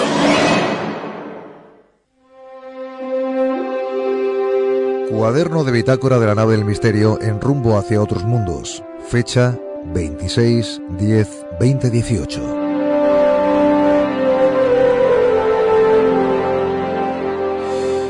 Siempre con la sensación de haber realizado un viaje interesante para nuestra audiencia, para nuestros viajeros, y también sabiendo que muchos de los tripulantes que hoy han intervenido dicen haber vivido una experiencia más positiva sobre todo, la verdad que sentado en este sillón, en este puente de mando, uno ve las cosas como, no sé si distintas, pero siempre con el afán, como he dicho antes, de ofrecer lo mejor de cada uno de nosotros. Compañeros que hoy han sido protagonistas, sobre todo en ese primer mundo de noticias, actualidad ofrecida por Artur Holmes o Artur Oms, Andrea Pérez Simondini, Paco Buitrago, Raúl Núñez, José Antonio Guijarro, María de Barreiro. A continuación, el siguiente mundo visitado ha sido Sector Futuro. Hemos creado una tertulia en torno a este asunto, la inteligencia artificial en el universo. Y lo hemos hecho con dos grandes tripulantes, con Luis Débora y Claudia Madrid.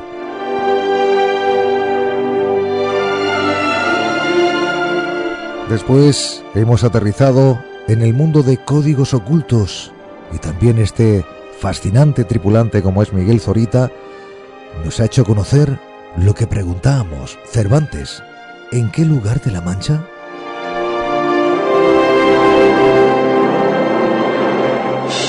Y hemos terminado con la sección o mundo de agenda en el que hemos tenido estos submundos. Cine, con la crítica de Miguel Ángel Plana, expresiones, factoría, eventos, con Teo Fernández Vélez, palabras con Harry, buzón del oyente.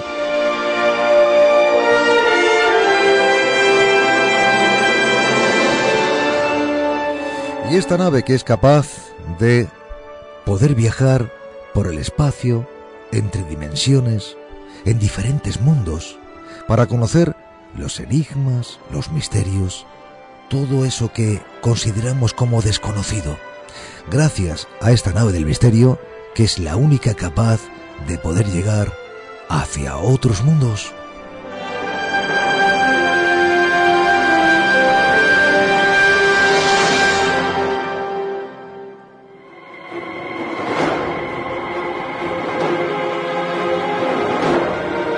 Otros mundos. Un viaje más allá de los confines de lo conocido.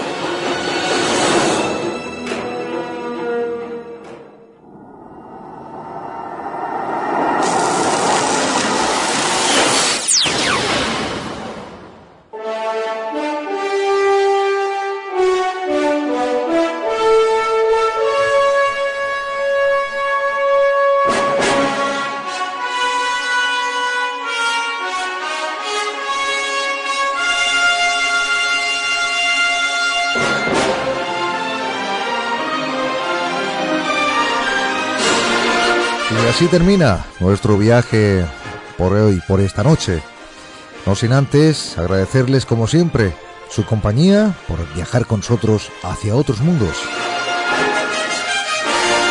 Y como también siempre hacemos, le enviamos el saludo cordial, afectuoso de los que estamos a este otro lado de la radio. En este caso, en nombre de Fulgen Solano, Alejandra Barrul, pilotos y copiloto, en la sala de máquinas, que antes no lo he mencionado, Gelo Ruiz, toda la tripulación que ha intervenido, y aquí en el puente de mando, María de Barreiro, buenas noches. Buenas noches y buen fin de semana a todos. Y también quien les habla, Javier Belmar. Y no olviden que el próximo viernes, nuestro especial Noche de Difuntos, volveremos a viajar, por supuesto, hacia otros mundos. Buenas noches.